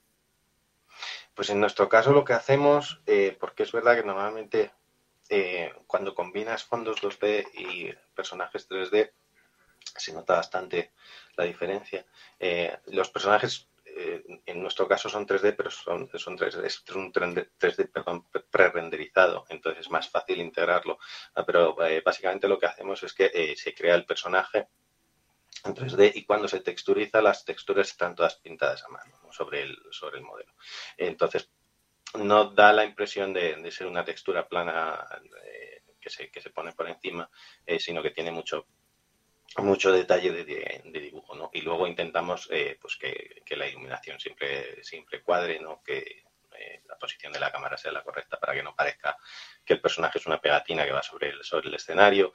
Intentamos cuidar el, tema de las sombras, por ejemplo, eh, para que siempre haya contacto con el suelo. Creo que está bastante bien, bastante bien integrado. Se nota que los personajes son tridimensionales, ¿no? Que no están dibujados a mano, pero me parece que cuadra bastante bien en, general. Gracias por la, eh, los halagos sobre el, sobre el arte. Mi socio estará encantado de Claro, no, y además también otro, otro elemento que yo creo que es muy reconocible en este, en este género son los rompecabezas. Eh, sobre todo quienes, a quienes nos gusta el género, los tememos un poco, porque no sabemos muy bien qué nos vamos a encontrar, si van a ser puzzles asequibles o vamos a tener que probar todo con todo, ¿no? Entonces, ¿cómo, cómo lo habéis hecho? ¿Cómo habéis desarrollado esta parte de, del videojuego?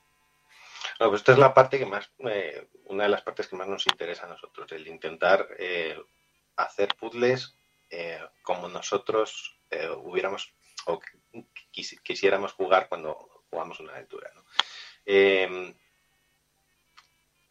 desde mi punto de vista, lo más importante en este sentido es que las descripciones guíen un poco la acción del jugador, pero sin que sea tan obvio como para que la solución sea inmediata. Entonces tenemos que... Es un juego relativamente creo, complejo a nivel de puzzles. No lo que se ve en la demo, porque es la parte introductoria, pero a partir de la demo el juego se abre y empiezan a, eh, poder visitar un montón de escenarios a la vez. ¿no? Y los puzzles se desarrollan en todos los escenarios a la vez. Hay varios puzzles paralelos eh, que tienes que ir uniendo entre sí y a medida que vas resolviendo uno, encuentras pistas para resolver el otro. Entonces es relativamente complejo a nivel de diseño, y lo que intentamos es siempre marcar muy bien eh, tanto los objetivos como eh, que las pistas queden muy claras. Eh, y cerrar sobre todo el campo de, el campo de posibilidades, es decir, intentar prever qué acciones puede tomar el jugador para, si no es la acción que nosotros tenemos prevista, darle una justificación de por qué eso no funciona. Por ejemplo, en la, en la demo hay un momento en el que tienes que conseguir que una limaña con el pelo gris eh, eh, acabe con el pelo blanco, ¿no? Y en el sitio en el que la recoges, según sales, hay un saco de harina. Entonces, mucha gente lo que intenta es eh, enharinar a la, a la, limaña para que se quede blanca. entonces, nosotros lo que hemos contemplado es una respuesta de interacción a eso para explicar por qué no es plausible que eso pueda ocurrir, ¿no? Y guiar al jugador hacia la opción correcta sin que se frustre porque intenta algo que luego no va a funcionar. Wow. La verdad es que me parece, me parece una manera muy orgánica, creo yo, de, al final de, guiar al jugador y de estar, de estar con el jugador y decir, bueno, a ver, esto no es imposible, porque creo que todos hemos pasado por videojuegos que parecían imposibles. De hecho, hay muchas guías por ahí, por internet.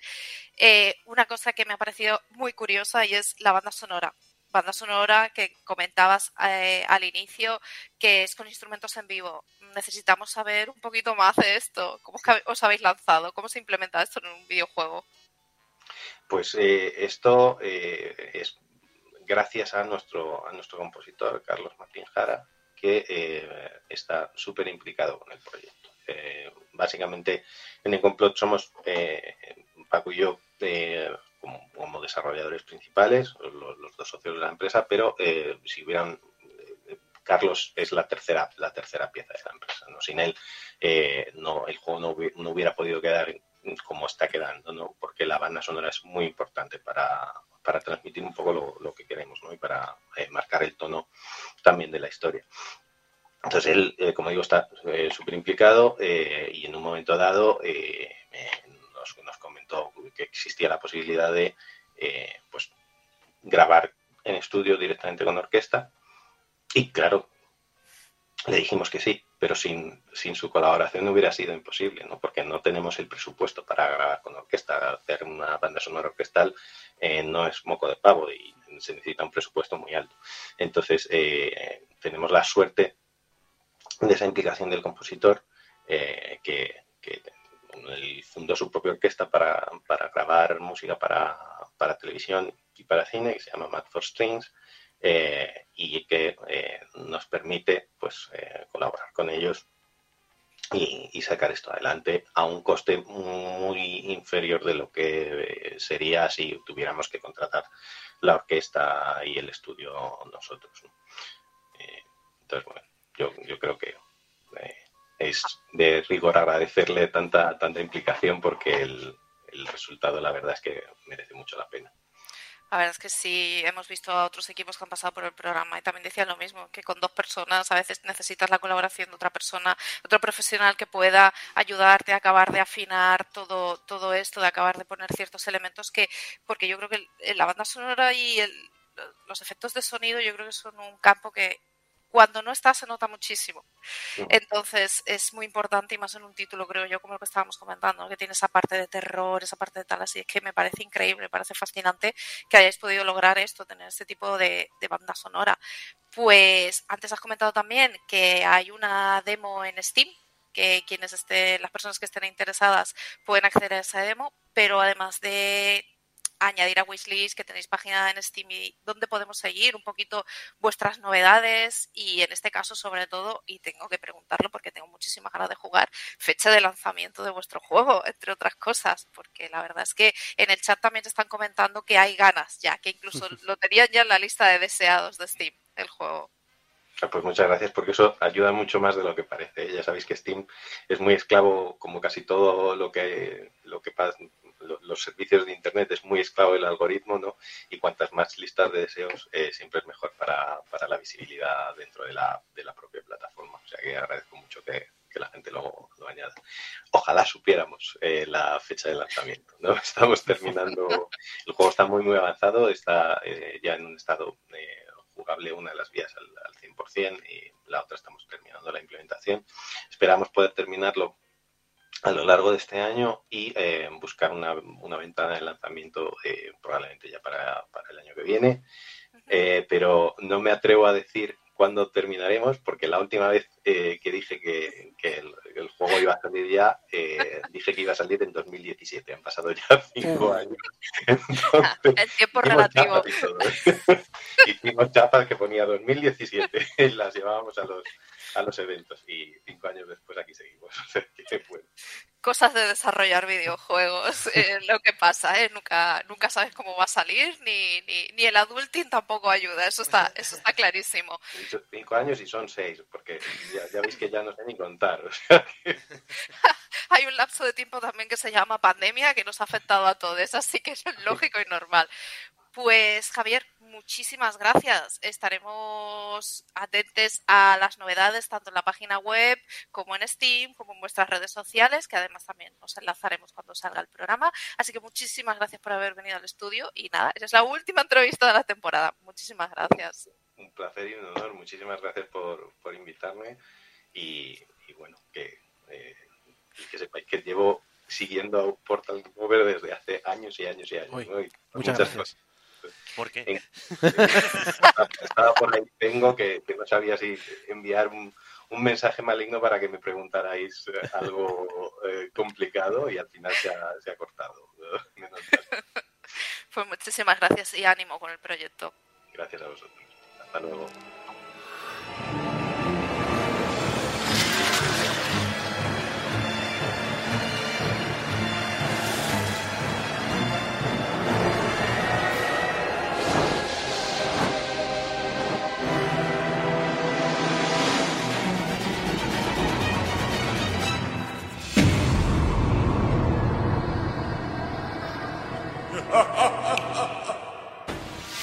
Chuck Norris es un cazador, pero Chuck Norris no caza. Porque el que caza puede cometer errores.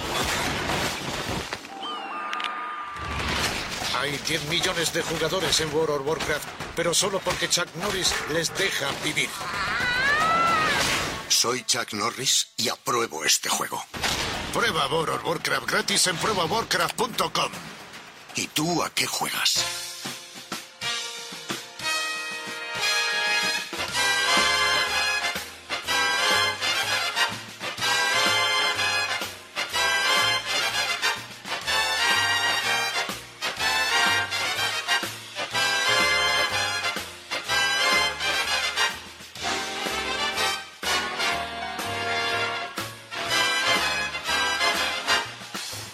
En Diseña como puedas repasamos conceptos del diseño de videojuegos. Hemos hablado antes con un diseñador de juegos y ahora vamos a seguir hablando con tema de diseño de videojuegos. Y esto lo hacemos eh, cada vez que toca con Javi. Muy buenas, ¿qué tal? Bien, bien. Pues Conceptos interesantes porque además nos los planteas como lo que son ejercicios creativos. Sí, bueno. Y hoy vamos a hacer un ejercicio al final de la, de la sección. Pero vamos a empezar hablando de qué vamos a hablar, porque la última vez estuvimos hablando del mapa, Sí. ¿vale? Y de las distintas maneras que ha evolucionado a lo largo de la historia en lo que es la industria. Pero hoy no, no nos vamos a alejar mucho porque hoy quiero hablar de viajar. ¿Vale? Viajar. Eh, un elemento presente en, en- en muchos juegos. Y... Ah. Reforcemos la... La idea de que somos un de programa de somos viejos. muy viejos. Somos muy Dale, dale, viejos. Dale, caña. A ver. Esto, para que no lo sepa, es Gurruchaga. Bueno, luego cuando empieza a cantar, pues sí, sí, o sea, sí notará más claro. Bueno, la orquesta Mondragón. La orquesta Mondragón, exacto, cuidado, ¿eh? Que vaya nombre también, ¿eh? Bueno, a ver. Pues la- lo, lo que había. Sí, sí. Viaje con nosotros si quiere gozar. Somos viejos. Viaje con nosotros. ¡Qué barbaridad! ¡Qué barbaridad! ¡Qué barbaridad! ¡El huevo de color! ¡Ay, madre mía! ¡Qué De todo barbaridad! pasar y disfrute. ¡Viaje con nosotros! ¡Qué barbaridad! Por favor, tenemos una sección. Sí, Sí, sí. seguimos.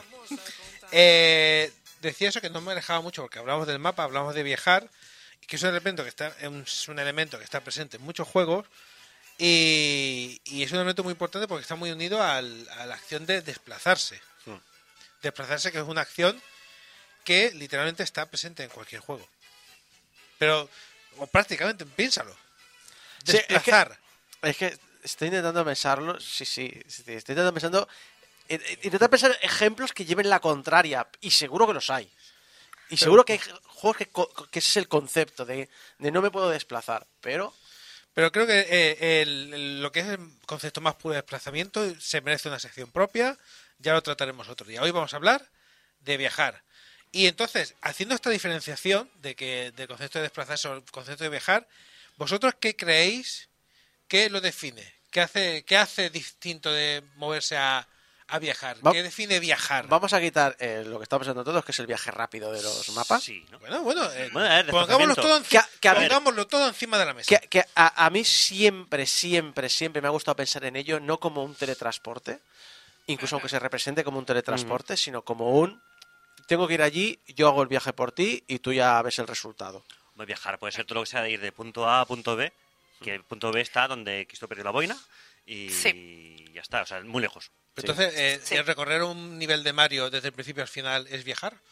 Yo diría que es desplazarse. No sé, pero sí que sé que son los amigos que hemos hecho, hemos hecho por el camino. o- Viajar puede ser también eh, montarse en un sistema autónomo que te lleve de un punto A a un punto B, rollo un vehículo. Si es algo de... mm, claro, es que quiero decir, ¿qué es viajar? Por ejemplo, la fase del metro de Final Fight, técnicamente estás en un vehículo, pero sería viajar. Porque te está llevando de un punto A a un punto B de te, Metro estás, City. te estás desplazando. Sí, pero... Otra cosa es que tú no lo estás dando cuenta porque tú vas Sí. dando hostias en el vagón, ¿vale? Pero... te em, ¿Qué, qué en- necesitamos en para poder viajar? En servidores de Minecraft, por ejemplo, con el Elytra, eh, que dices, eh, no me estoy desplazando porque realmente voy de donde estoy mi base a donde estamos todos vendiendo cosas. Espera, espera, la pregunta, Entonces, ¿qué el- el, ejemplo sería, medio. no me estoy desplazando por mi mapa, estoy yendo a otra parte del mapa porque quiero hacer otra cosa en esa parte del mapa. Claro, un medio de locomoción, no lo Vale, decíamos. Un medio de locomoción, un medio Que de puede, ser, que transporte, puede ser vehículo, puede ser nosotros mismos, nuestras piernas. ¿Vale? Ahí tenemos un elemento. Eh, eh, hace falta un medio de lo- locomoción. Aunque Que seamos nosotros ser mismos. piernas, vale. Piernas. Pero un medio de locomoción. ¿Qué más nos hace falta? Un mapa. Un, un destino. ¿Vale? Bueno, un mapa, un punto pues, de origen pues y un hace falta destino. un mapa, un punto de origen y un punto de destino. ¿Y qué estaría bien que, que ocurriera esos dos, entre esos dos puntos? No, no que haya una distancia, Peleas. sino que, que es interesante que entre esos Batallas. dos puntos. Eh, Peleas random. ah, a lo Final Porque puedo ir, puedo, puedo ir a la habitación de al lado y tengo un punto de origen y un punto de destino. O puedo ir a, a la otra esquina de la habitación. Depende. Claro. por- ¿Qué, te daría la Perdona, sensación? ¿qué, te- qué os daría la sensación de viajar? Débora.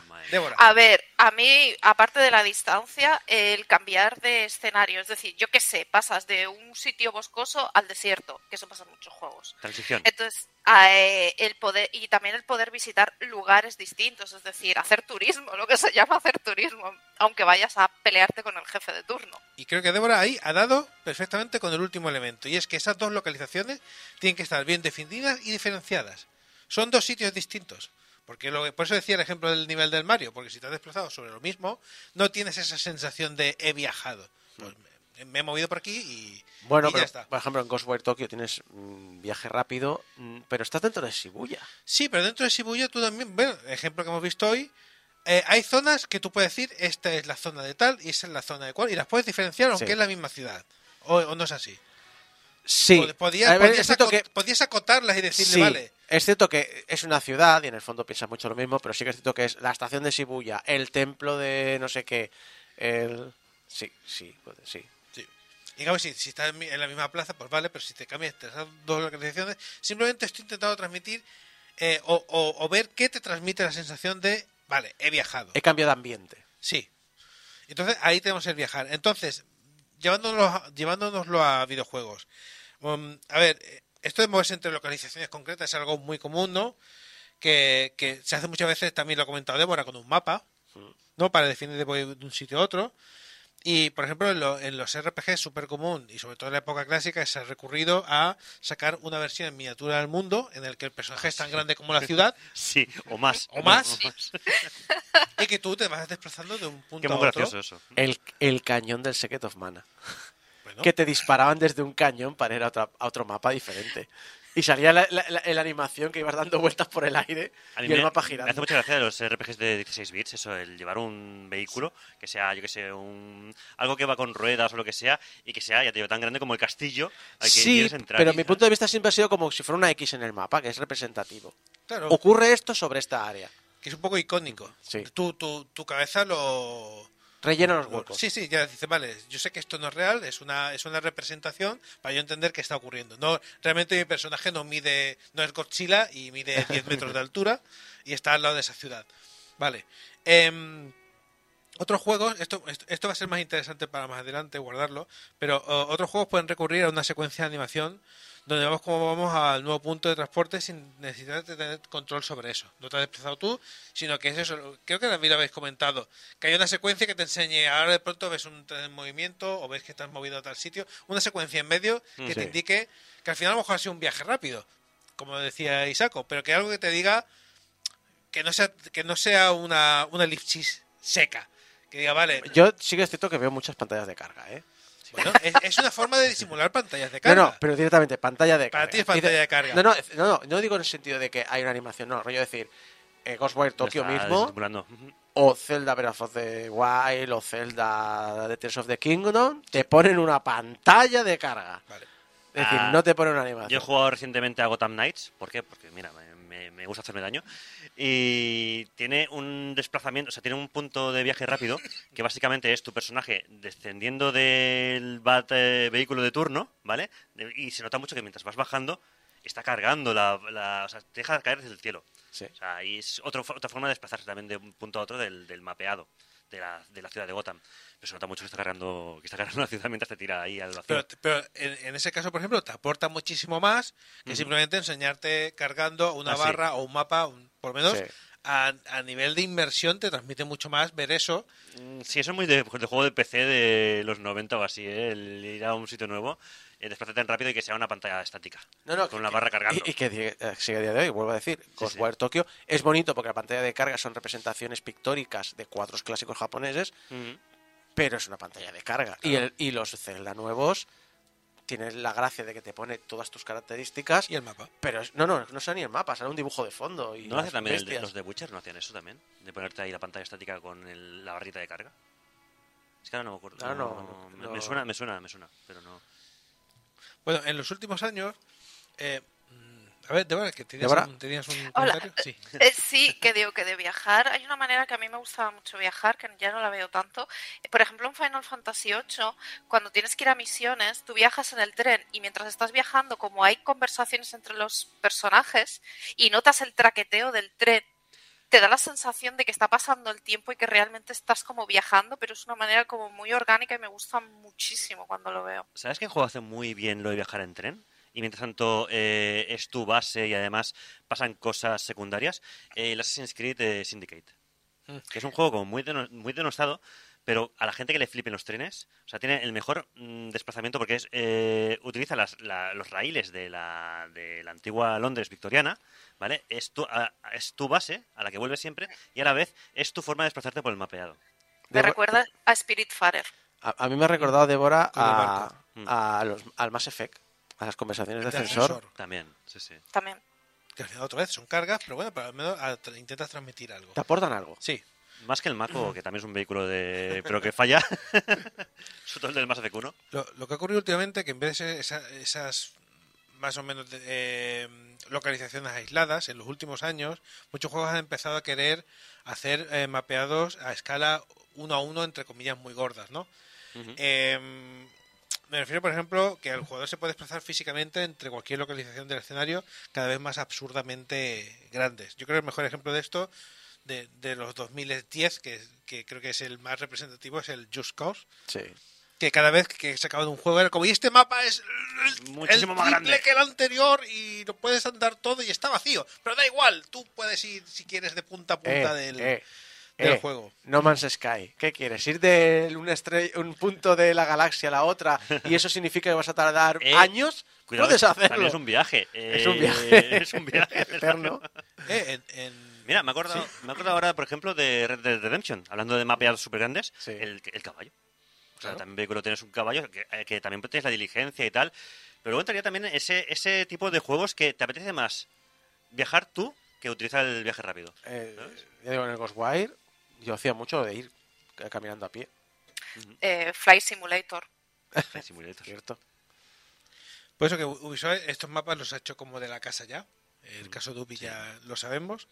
Eh, otro buen ejemplo de mapa grande transitable pero bien justificado y que pienso que está muy bien justificado como está hecho es Death Stranding. Ah, Porque sí, el viaje es sí, parte, viajar es parte, es la base del juego. Es la gracia del juego, te Sí, diría. de hecho. eh, desplazarte de un sitio a otro y, y saber cómo experimentar la, la extensión, de realmente sentir que es esto de desplazarte andando. Ahora tengo una especie de vehículo que puede ir un poquito mejor, ahora otro que puede ir un poquito mejor, y Te- experimen- experimentar en tus carnes las distancias. Te puedes hacer la carretera tú, a tu medida un poco, Claro. para el viaje. Cuando viajar es tedio, pues, pues sí que podemos hablar de, del viaje rápido, ¿no? El teletransporte Sí. o este tipo de mecánicas que existen. Eh, Suele ser lo y- más normal, ¿no? Que te, al final llega un punto que el mapa es tan grande que acabas haciendo de viaje rápido casi siempre.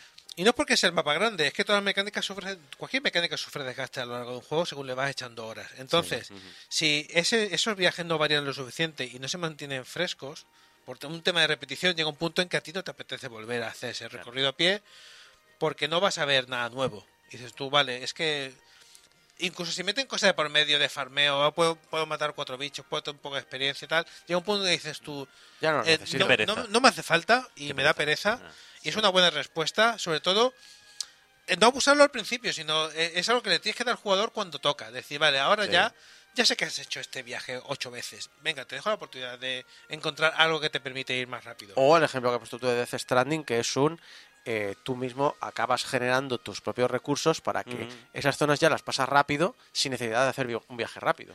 Quiero, quiero dar un, un- otro ejemplo chulo, y es el caso del Spider-Man. Ah, de sí, este claro, último claro. Spider-Man de Sí, Sony. sí, sí, sí. Porque algo que existe el viaje rápido. Casi Bueno, y- nadie lo ha usado. Y la manera de desplazarse es, eh, además, original y muy del juego, que es el balancearse por las... Claro. Pero en Spider-Man los existe el viaje rápido. Sí, el La metro. opción está. El metro. Y, y- y hay algo muy curioso que podría ser, eh, yo creo que puede ser el viaje más rápido menos usado en un videojuego. Sí, Justo por lo que decís, porque desplazarse es divertido. Da igual a dónde vayas, es que desplazarte por el mundo, porque es Spider-Man y es el core de Spider-Man, eh, desplazarte por el cielo tirándote arañas mola. Y si está bien hecho, es que te da igual, lo puedo hacer 20 De veces. todas maneras, eh, tiene las secciones de viaje rápido del Spider-Man. Son divertidas porque te dan un, como un como un mini gag de 5 segundos. Sí. ¿Sabes? Y son Y algo muy y algo muy interesante para reforzar lo estúpido que es Sí. que Spider-Man se esté desplazando en metro, es que en esos gags en que ves que Spider-Man va en el metro, está disfrazado de Spider-Man. ¿No lo habéis pensado? Es verdad, podría ir de, de Claro, Parker. podría ir de Peter Parker. Es una persona viajando en metro de un sitio a otro. ¿Por qué va de Spider-Man? es un refuerzo más de... Eres Spider-Man, ¿qué haces en el metro? Es un poco, ah, sin darte tu cuenta, una puñaladita más de... ¿Por qué Sí. estás usando esto, tío? Mi pregunta es, ¿Spider-Man tiene bolsillos para poder llevar el pase de, de viaje o se cuela? Tienes el Spider bono de viaje. Exacto. Oficialmente hay un Spider cinturón. Con linterna. Lo hay, ¿eh? Ah, vale, vale. Lo tiene, lo tiene. Para terminar un poco, quería plantear un, un, un ejemplo de lo que ocurre cuando los desarrolladores o, o los diseñadores analizamos cosas, jugamos a cosas y analizamos cosas. Y hace poco hubo, quería hacer un caso de análisis porque hubo un, os ha hablado, os ha discutido, después de ver los trailers del Final Fantasy Rebirth, de la segunda parte del remake, ha, ha habido un poco de discusión porque ha dado la impresión de que, de, y se está rumoreando, o los vídeos han dado a entender, de que no va a estar eh, esa bola del mundo que había en el Final 7. Que esa- ese mundo en el que tú ibas con el personajito. Todavía como todos Mm. los Final clásicos. Aunque en 3D, pero tú moviendo a tu muñequito gigante. este- este, Hmm. Sí, eh, sí, sí. Tu cloud ahí que es tan grande como. que la sigue ciudad. siendo, sigue siendo chibi, pero tú lo vas desplazando por la por el mundo. Y claro, ha dado la impresión de que no está, por lo que se ha visto, y la gente entra un poco de, pero bueno, es que esto es core en mi experiencia de Final Fantasy VII, ¿por qué, ¿por qué no está esto? Pero harán como en el primero. Yo creo el primero tenía también viaje rápido, que era con los chocobos. Sí. O sea, los puestos de chocobos, que era como el, choco, el chocobo taxi. Que lo cogías y te ibas de un punto a otro. Claro, pero em, sobre eso lo que te quiero decir es que en el Final Fantasy original pasa lo mismo. Midgard, la ciudad.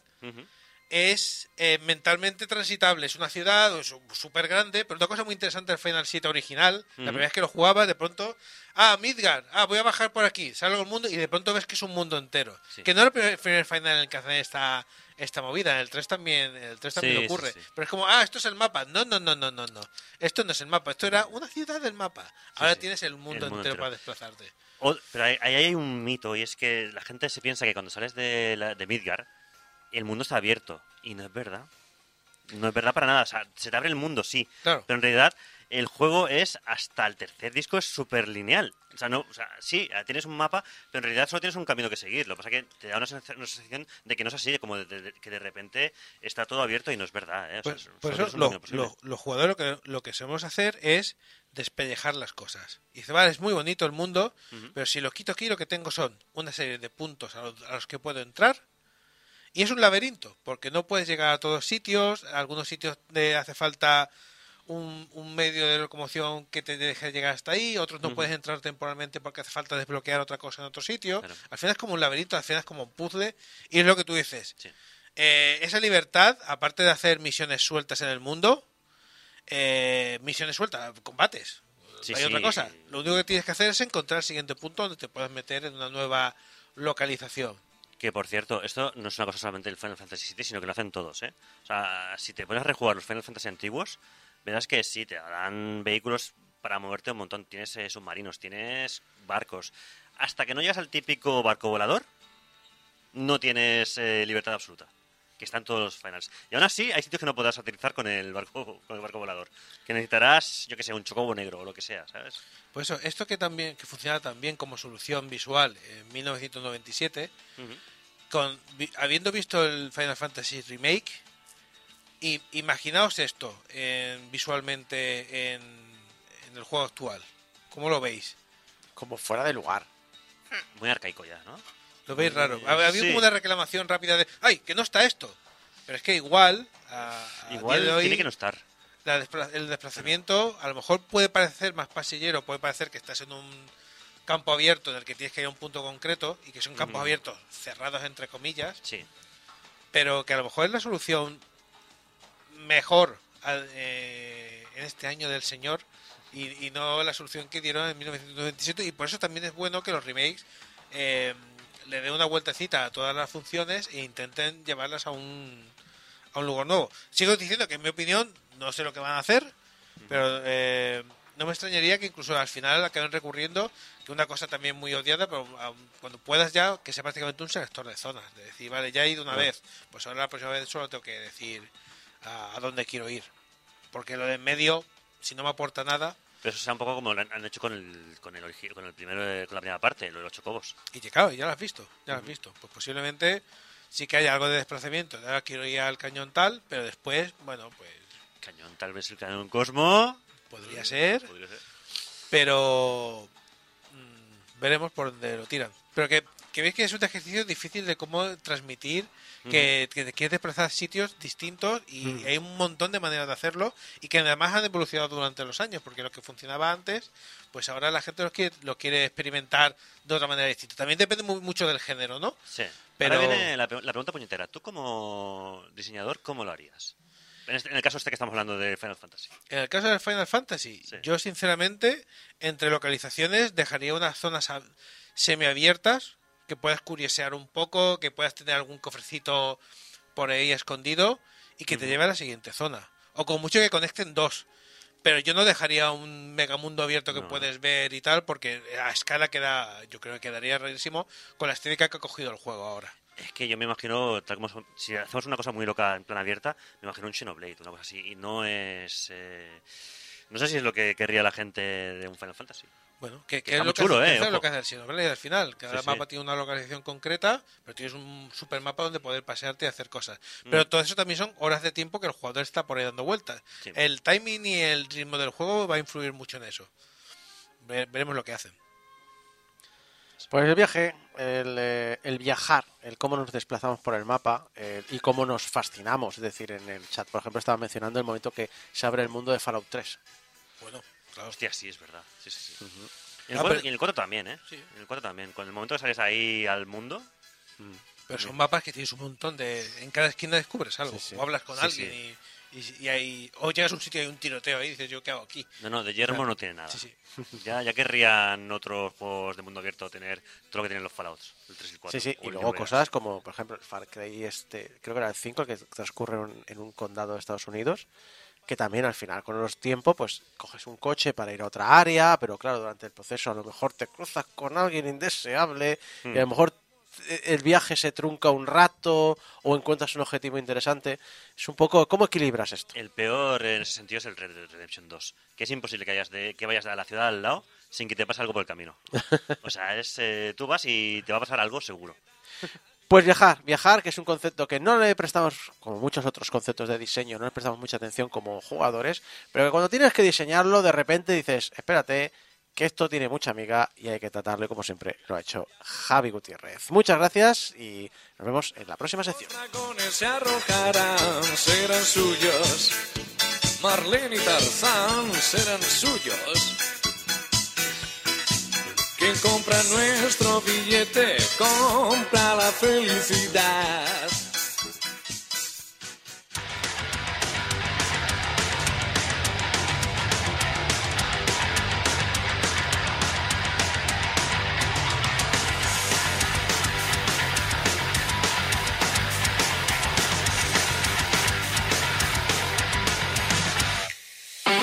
Y llegamos al final del programa 780. Muchas gracias a Débora López, a Javi Gutiérrez, a Jeco.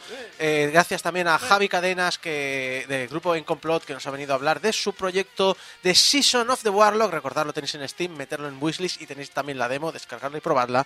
Servicio de ustedes, Isaac Viana, que os ha llevado este programa durante las dos horas. Y recordad que nos podéis ayudar a mantener el hosting con todos los programas subidos en internet, en portalgameover.com barra donaciones. En portalgameover.com barra donaciones, todo el dinero que deis va directo a nuestro proveedor de servicios y se descuenta cada vez que nos llega la factura. Muchas gracias, por cierto, a la persona que nos donó durante el directo de la semana pasada. Porque luego miré y dije, Pues- coño, tiene una donación a las 11 de la mañana el sábado, pues nos ha donado alguien. Un héroe, un héroe. Pues, Muchas gracias. Recordad también que estamos en todas las redes sociales eh, como Portal Game Over, incluso, incluso en esa que se está rompiendo a pedazos, Esa, la que Eh, se cae, no... la del Señor del Mal. La que está viajando también, pero viajando a- a- al Averno. Exacto. Rec- recordad que nos podéis escuchar en toda la todo todo todo en directo, en diferido, en vuestros programas de podcast favoritos, un poco como hace Celio Reincross en el chat que dice, como siempre me amenizáis la tortura de limpiar la casa. Pues aquí Bueno. estamos ayudándote. Y Dale, dale bien ahí que te has quedado un poquito polvo. Exacto, el, el váter por detrás Por ahí, detrás, hay- siempre, siempre. Y el frigorífico hay, hay que también darle, ¿eh? Y recordad que nos podéis enviar eh, vuestros mensajitos de amor a público.portalgameover.com y vuestros mensajitos de odio a Spider-Man. Eh, tienes bolsillos porque tiene porque es Spider-Man y no Spider-Girl, como ha dicho Nit en el chat. que eso es una gran verdad, eh, esa, esa gran injusticia, esa gran guerra que hay en el tema de bolsillos entre pantalones de hombres y pantalones de mujer. Eh, que lo Yo sepáis. pensaba que la guerra era si era Spider-Man o Spider-Man. Exacto. Arroba portalgameover.com. Todo esto que he dicho es el correo. Joder, vaya correo más largo, macho. Ah, repítelo. Ah, eh, eh, algo así. Y que nos deis cinco estrellas en Spotify. y Que ¿Esta semana qué? Un voto. ¿Un voto? Muchas gracias a todos y nos vemos la semana que viene en el programa 781 de Game Over. Hasta entonces, adiós.